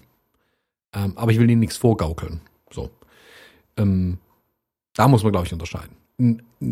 Ich weiß, was du mit aggressivem Marketing meinst, aber ich glaube, dass ein Marketing auch aggressiv sein kann, in Anführungszeichen aggressiv sein kann, also sehr nach vorne gerichtet sein kann und trotzdem ehrlich sein kann. Ich glaube nicht, dass die zwei du, sich das meine ich ja. Genau, ich wollte es nur erläutern. Ich, ich glaube nicht, okay. dass die sich ausschließen, dass ein nach ja. vorne gerichtetes aktives Marketing, das dadurch auch in Anführungszeichen aggressiver wird, muss nicht unbedingt ähm, dann nur Mist verkauft werden, ähm, ich glaube, mhm. dass beides tatsächlich geht. Ich meine, es gibt natürlich, man hört nur sehr wenig von, ist vielleicht so ein Quadrantending wie äh, eilig und dringend, äh, dringend und wichtig. Ähm, es gibt sicherlich auch Marketing, das überhaupt nicht aggressiv ist und Mist verkauft, von dem kriegt man halt einfach gar nichts mit. Mhm. Ähm, du siehst natürlich dieses äh, aggressive Marketing mehr und das wird auch gerne dort angewendet, wo eigentlich Mist verkauft wird, ähm, weil du da über die Masse gehst und nicht über das Wiederholungsgeschäft. Mein Marketing zum Beispiel in Richtung Hochzeitsfotografie ist ja minimal bis non-existent. Ja? Aber das mhm. bisschen, was ich mache, nämlich mit den Paaren im direkten Kontakt sprechen, es gibt auch eine kleine Homepage, die seit drei Jahren nicht aktualisiert worden ist, reicht aus, um meine idealen Kunden zu überzeugen. So, ich könnte das, mhm. ich habe es auch mal ein Jahr lang ein bisschen nach oben gedreht und habe ich schnell gemerkt, oh, hoppla, ähm, 35 Hochzeiten sind ein bisschen viel ähm, und da war nicht so viel notwendig. Das Marketing ist also von das was ist richtig, aber das wie viel hätte ich jetzt noch regulieren können, muss dann aber feststellen, dass ich das ja auch gar nicht möchte. Also ah, da muss man ein bisschen, glaube ich, müsste man es auch nochmal fein aus ähm, auseinanderzerren, glaube ich tatsächlich, aber dann wird man den Rahmen von der Sendung sprengen. Ähm, aber gut, dass du nochmal kurz angesprochen hast. ja, wir, haben wir schon. Haben wir schon gesprengt, das stimmt. ja, Nee, genau, ich dachte jetzt, du wolltest mir da widersprechen. Genau, also ich, äh, klar ist Kräuter immer so ein Ding, wenn ich den hier mal erwähnt habe, Gott, da kamen wir zehn E-Mails, was ich von so einem Verbrecher rede und so. Also die Leute reagieren dann auch ähm, auf was Aggressives sehr aggressiv. Und wenn man das aber dann mit ein bisschen Ruhe beleuchtet, klar hat der manchmal, ich habe jetzt auch schon länger nicht mehr hingehört. Also was im letzten Jahr passiert ist, kann ich, oder im letzten halben, dreiviertel Jahr kann ich gar nicht beurteilen, falls da jetzt irgendwelche dicken Knaller passiert sind, keine Ahnung. Aber es hat halt immer alles mehrere Seiten und die wenigsten sind nur schlecht, ja. Das ist einfach so das, was man da ähm, an der Stelle nochmal sagen muss, finde ich. Ja. Ja, lieber Thomas, ich glaube, so langsam müssen wir mal die Kurve kriegen. Ich habe vielleicht noch was ganz äh, Persönliches, ähm, was ich noch hinlegen möchte und wo ich dir, äh, dir noch eine Frage stellen möchte, ob du da eine Idee hast. Ich habe jetzt beim Einrichten der Wohnung gemerkt, ähm, oder wieder mal gemerkt, also ich habe von meinen Büchern gelernt, so ein bisschen wieder, wer ich bin, oder was heißt gelernt. Ich habe es mal wieder vor Augen geführt bekommen. Weil wenn ich so meine Bücher da einsortiere und auch wieder welche aussortiere, Minimalismus und so, merkt man ja dann auch sehr, sehr schnell, welche Themen sich da so verbinden. Und in der einen Ecke äh, geht's um Zeichnen und, und, und, und kreativ sein mit Stift und Zettel, dann geht's um Schreiben, dann geht's um, um die Fotografie in der Vermittlung, also irgendwie, keine Ahnung, manche Fehler muss man selber machen und, und Meditation ist Fotografie und solche Bücher. Auf der anderen Seite geht es um große Bildbände. Dann finde ich Romane. Das ist immer total interessant, wenn man sich damit beschäftigt, zu sehen, wie breit eigentlich das Interessensfeld so ist. Und diese Wohnung ist jetzt von Null entstanden. Also wir nehmen nicht irgendwelche Möbel mit, wir müssen nicht irgendwas anpassen, sondern da ist ein Holzboden drin, der passt äh, zum Sofa im, im Industrial Style, zum Tisch, zum Schrank und so weiter und so fort. Das heißt, die ist sehr, sehr abgestimmt auf das, was wir sind und was wir wollen. Und wenn ich dann in meinem äh, oder unserem Lesesessel, das ist, da passen zwei drauf, deswegen sage ich unserem, äh, sitze mit so einer Bogenlampe Lampe über dem Kopf, neben mir der, der Schallplattenspieler und ich habe mir vom, vom Wandregal ein Bildband weggenommen, dann äh, stelle ich fest, während neben mir die Schallplatte knistert, dass diese, diese, diese Ruhemomente, von denen wir ja so oft reden, schon wieder mindestens ein halbes Jahr, naja, das stimmt nicht ganz, drei Monate trotz Lockdown und allem äh, wieder sehr, sehr wenige geworden sind. Das, ähm, das war sehr, sehr reinigend, da dann mal wieder zu sitzen, tatsächlich mit, mit einem Whisky und einem Buch und uns einfach mal zu blättern und mal wieder runterzukommen. Wir haben da schon viel von gesprochen und ich glaube, uns fällt das immer wieder aus der Hand. Hast, also jetzt ist gerade natürlich auch noch das Kind da. Findest du diese Momente? Vermisst du diese Momente? Hast du im Moment diesen Zugang zu zum Beispiel Fotobildbänden noch oder bist du ein bisschen raus? Wo, wo stehst du da gerade? Das würde mich tatsächlich interessieren, weil es mich jetzt äh, zwei Abende lang so intensiv beschäftigt, gefreut, was auch immer hat. Also ich habe mich da viel mit auseinander, viel. Ich habe mich zwei Abende damit auseinandergesetzt und das war sehr intensiv nach dem ganzen Stress. Wie sieht's da bei dir aus? Weil du hast jetzt gerade auch den Zettel so voll. Findest du da noch Raum? Mm, ja. Ähm, mhm. Aber auch. Äh, Geheimprojekt. Hashtag. Ähm, ich beschäftige mich gerade intensiv mit Bildbänden. Jetzt kann man sich den Rest zusammenreimen. Also ich bin selbst an was dran, ähm, an zwei mhm. Sachen. Äh, und dadurch bin ich gerade relativ intensiv dran. Ich schaue es mir aber im Moment nicht entspannt mit einem Glas Whisky an, sondern mit einem Notizblock ähm, daneben. Also mhm. weil ich, mhm. weil ich selbst in der Gestaltung von einem Bildband gerade bin und ich deswegen einfach gerade eher sehr auf die, nicht unbedingt aufs Bild schaue, sondern alles drumherum. Also ah, natürlich auch aufs Bild, aber also ich gucke mir den Bildband gerade nicht an der Bilder wegen, sondern des Bildbands wegen. Weißt du, ich meine? Mhm. So. Mhm. Deswegen habe ich gerade mit Bildbänden oder ja, verbringe ich im Moment mehr Zeit mit Bildbänden, als ich vielleicht vor vier Wochen gemacht hätte. Ähm, aber äh, bin ich ehrlich, nee, im Moment gibt's eigentlich keine fünf Minuten Ruhe. Also mhm. abends Gestern Abend äh, haben wir äh, unsere Ruhe ist gerade so abends ein bisschen vorm Fernseher zu sitzen, ein bisschen abzuschalten auf der Couch. Und selbst da ähm, bin ich gestern Abend, habe ich den Kleinen auf mir drauf liegen gehabt, ähm, weil er nicht so wirklich schlafen wollte. und bin so dumm gelegen, weil ich ihn ja gleichzeitig halten musste irgendwie, dass mir jetzt das Kreuz weh tut. Also war die Stunde mhm. Entspannung, ähm, hat dazu geführt, dass ich jetzt noch mehr Kreuzschmerzen habe wie vorher. Ähm, deswegen, nee, also auch viel entspannte Momente gibt's gerade tatsächlich nicht. Aber, und das schließt den Bogen an zu dem, was wir vorher gesagt haben, mein ganzes Leben, so ich es ausgestaltet habe, ist ja darauf ausgerichtet, dass ich mich mit Bildbänden beschäftigen kann und es als Arbeitszeit verbuchen kann. Weißt du, ich meine? Mhm. Also ich habe da, das ist eine Luxussituation natürlich. Das ist ja, das Luxus. Und aber jetzt muss man halt auch dazu sagen, das kommt jetzt auch nicht deswegen, weil ich einfach nur in die Gewerbeanmeldung reingeschrieben habe, äh, verkauft Bildbände, sondern da steckt ja schon ein bisschen mehr dahinter, um da hinzukommen. Ähm, also den Bildband, den ich jetzt machen will, da steckt die Arbeit von vielen Jahren natürlich dahinter. Also nicht äh, konkret in den Bildern, aber alles drumherum, die Möglichkeit zu haben, einen Bildband zu machen, ähm, kommt aus jahrelanger Arbeit in vielen anderen kleinen Bereichen. Und ja, deswegen habe ich gerade die bequeme Situation, sage ich mal, mich mit Bildbänden zu beschäftigen. Kann es als Arbeit verbuchen. Trotzdem macht es natürlich Spaß. Ähm, also hier liegt dieser ähm, Alex Webb äh, Bildband zum Beispiel gerade neben mir, in dem zu blättern. Natürlich gucke ich mir auch die Bilder an. Wie gesagt, ich hm. erschlag damit ähm, zwei Fliegen mit einer Klappe ein bisschen. Hm. Befriedigt mich zur Hälfte, macht mich auch neugierig. ähm, ja. Zur Hälfte, weil ich glaube, dass wir diese ruhigen Momente brauchen. Darüber haben ja, wir bin ich voll gesprochen. bei dir. Du also, bist ja eigentlich, genau, du bist nutze ich normalerweise. Gibt halt die Zeit manchmal nicht her, ne? Also. Genau, also normalerweise habe ich solche Momente auch, aber im Moment, das war ja deine Frage, im Moment gibt es genau. die Zeiträume nicht. Also ähm, in der aktuellen Situation, wie sie wirtschaftlich ist, also wo ich ja auch ich sagen muss, äh, das ist schon angespannt, ähm, das mal so zu formulieren, ähm, sehr, sehr schwäbisch formuliert, dann wissen viele, was dahinter steckt. Ähm, ist, und mit dem Baby jetzt natürlich, ist im Moment nicht die Zeit für mich, großartig Bildbände anzugucken. Ähm, ich würde es mhm. gern wieder mehr machen, aber im Moment geht's nicht. Ähm, wie gesagt, ich habe die schöne Situation, dass ich trotzdem reinschauen kann in die Bildbände. Ähm, Weil es mich auf Jahre gesehen ähm, nach vorne bringen wird, diesen Bildband anzuschauen, wirtschaftlich nach vorne bringen wird. Also eine Investition gerade auch ein, äh, ein Stück weit einfach in die Bildbände zu schauen. Deswegen kann ich die Zeit dafür aufbringen im Moment. Mhm. Ja, kann ich dir jetzt nicht empfehlen, das mehr zu tun, weil das manchmal ist es so, dass es einfach für eine gewisse Zeit nicht möglich ist.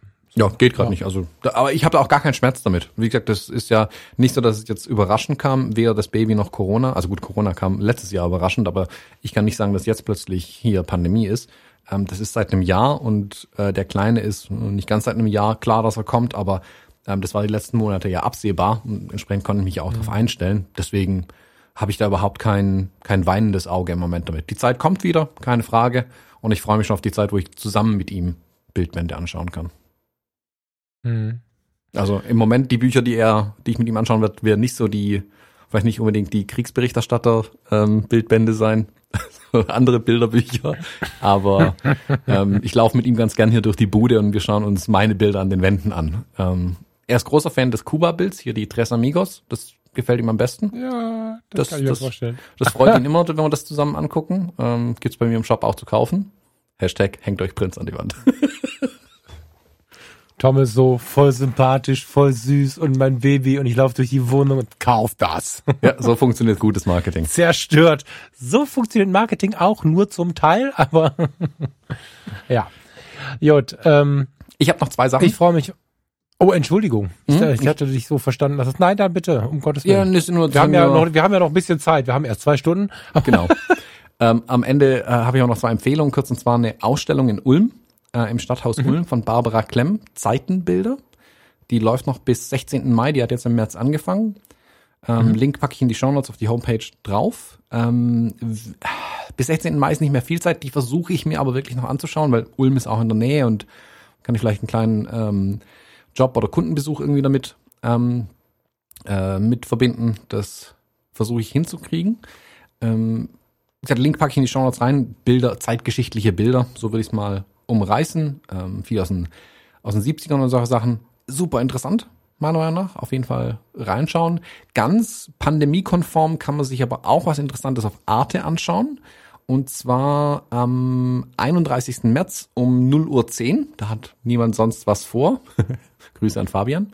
Ähm, da gibt's Iran-Irak, die Kamera als Waffe. Ähm, wenn man die Seite in der Mediathek aufmacht, kommt direkt mal die Warnung, dieses Programm ist nicht äh, geeignet für Kinder, Jugendliche oder empfindsame Zuschauer. Das möchte ich hier an der Stelle auch mitgeben. Ich werde es mir anschauen, aber dieses Programm ist nicht geeignet für Kinder, Jugendliche oder empfindsame Zuschauer. Aber es geht um Fotografie äh, im Krieg und das interessiert mich dann schon ein bisschen. Gibt's auf Arte. Also es gibt's im Moment in der Mediathek und am 31. März nachts um 10 nach 12. Hammer. Ja, diese Arte-Baureihen-Serien. Äh, Ach so, was ich dazu, da kann ich jetzt mal kurz einhaken, da bin ich ein bisschen enttäuscht nämlich. Also ich feiere ja Arte, äh, da tatsächlich, also Stadtland Kunst morgens und da gibt's ganz viele Formate, die ich wirklich richtig abfeiere. Was mich ein bisschen traurig macht, ist, ähm, jetzt hier, weißt du, Riesenfernseher am Start und so, die Mediathek ist nicht in HD. Oder die Mediathek ist zu 90 Prozent nicht in HD. Und ich bin davon ausgegangen, weil Netflix und Amazon Prime und alle schmeißen uns da 4K und keine Ahnung was für Auflösungen um die Ohren. Die Mediatheken der öffentlich-rechtlichen, die haben ein bisschen nachgelesen, sind aus irgendwelchen technischen bla, was auch immer, äh, nur in sehr, sehr kleinen Anteilen in HD. Und ähm, normalerweise jetzt hier im Apartment, jetzt nur noch Büro, mit meinem 260 Euro Grundig-Fernseher, der irgendwo vom LKW gefallen ist, also nicht im Sinne von geklaut, sondern der hatte einen Schaden da sehe ich keinen Unterschied zwischen SD und HD. Und wenn der Fernseher 10, 15 Jahre alt ist und 40 Zoll groß ist, siehst du es auch nicht. Aber wir haben jetzt irgendwie 55 Zoll sehr nah am, am oder relativ nah an der Couch und äh, das ist traurig, weil das ist so ein geiles Programm. Ich, wenn man es fünf Minuten guckt, merkt man es nicht mehr. Aber äh, ein Shoutout an, an, an Arte, das ist Kacke. das ist echt schade. Ja, das, das war mir gar nicht klar vorher, weil ich das hier auf dem Fernseher so gar nicht richtig realisiert habe. Aber jetzt merke ich, dass ich ähm, über die Mediatheken, die ja so viel bieten, na, schon so ein bisschen, da musst du auf YouTube gucken. Eine Woche später sind oft viele Sendungen dann in HD, weil irgendwer sie aufgezeichnet hat, bei äh, YouTube zu finden, spannenderweise, die in der Mediathek ähm, in SD liegen. Also es lohnt sich, wenn man in der Mediathek was findet, was man sich anschauen kann, den Titel mal kurz bei, äh, vorausgesetzt man hat einen großen Fernseher und hätte gerne HD, den Titel mal kurz bei YouTube zu, äh, zu, zu checken. Äh, oft sind die dann bei YouTube hochgeladen, genau aus dem Grund.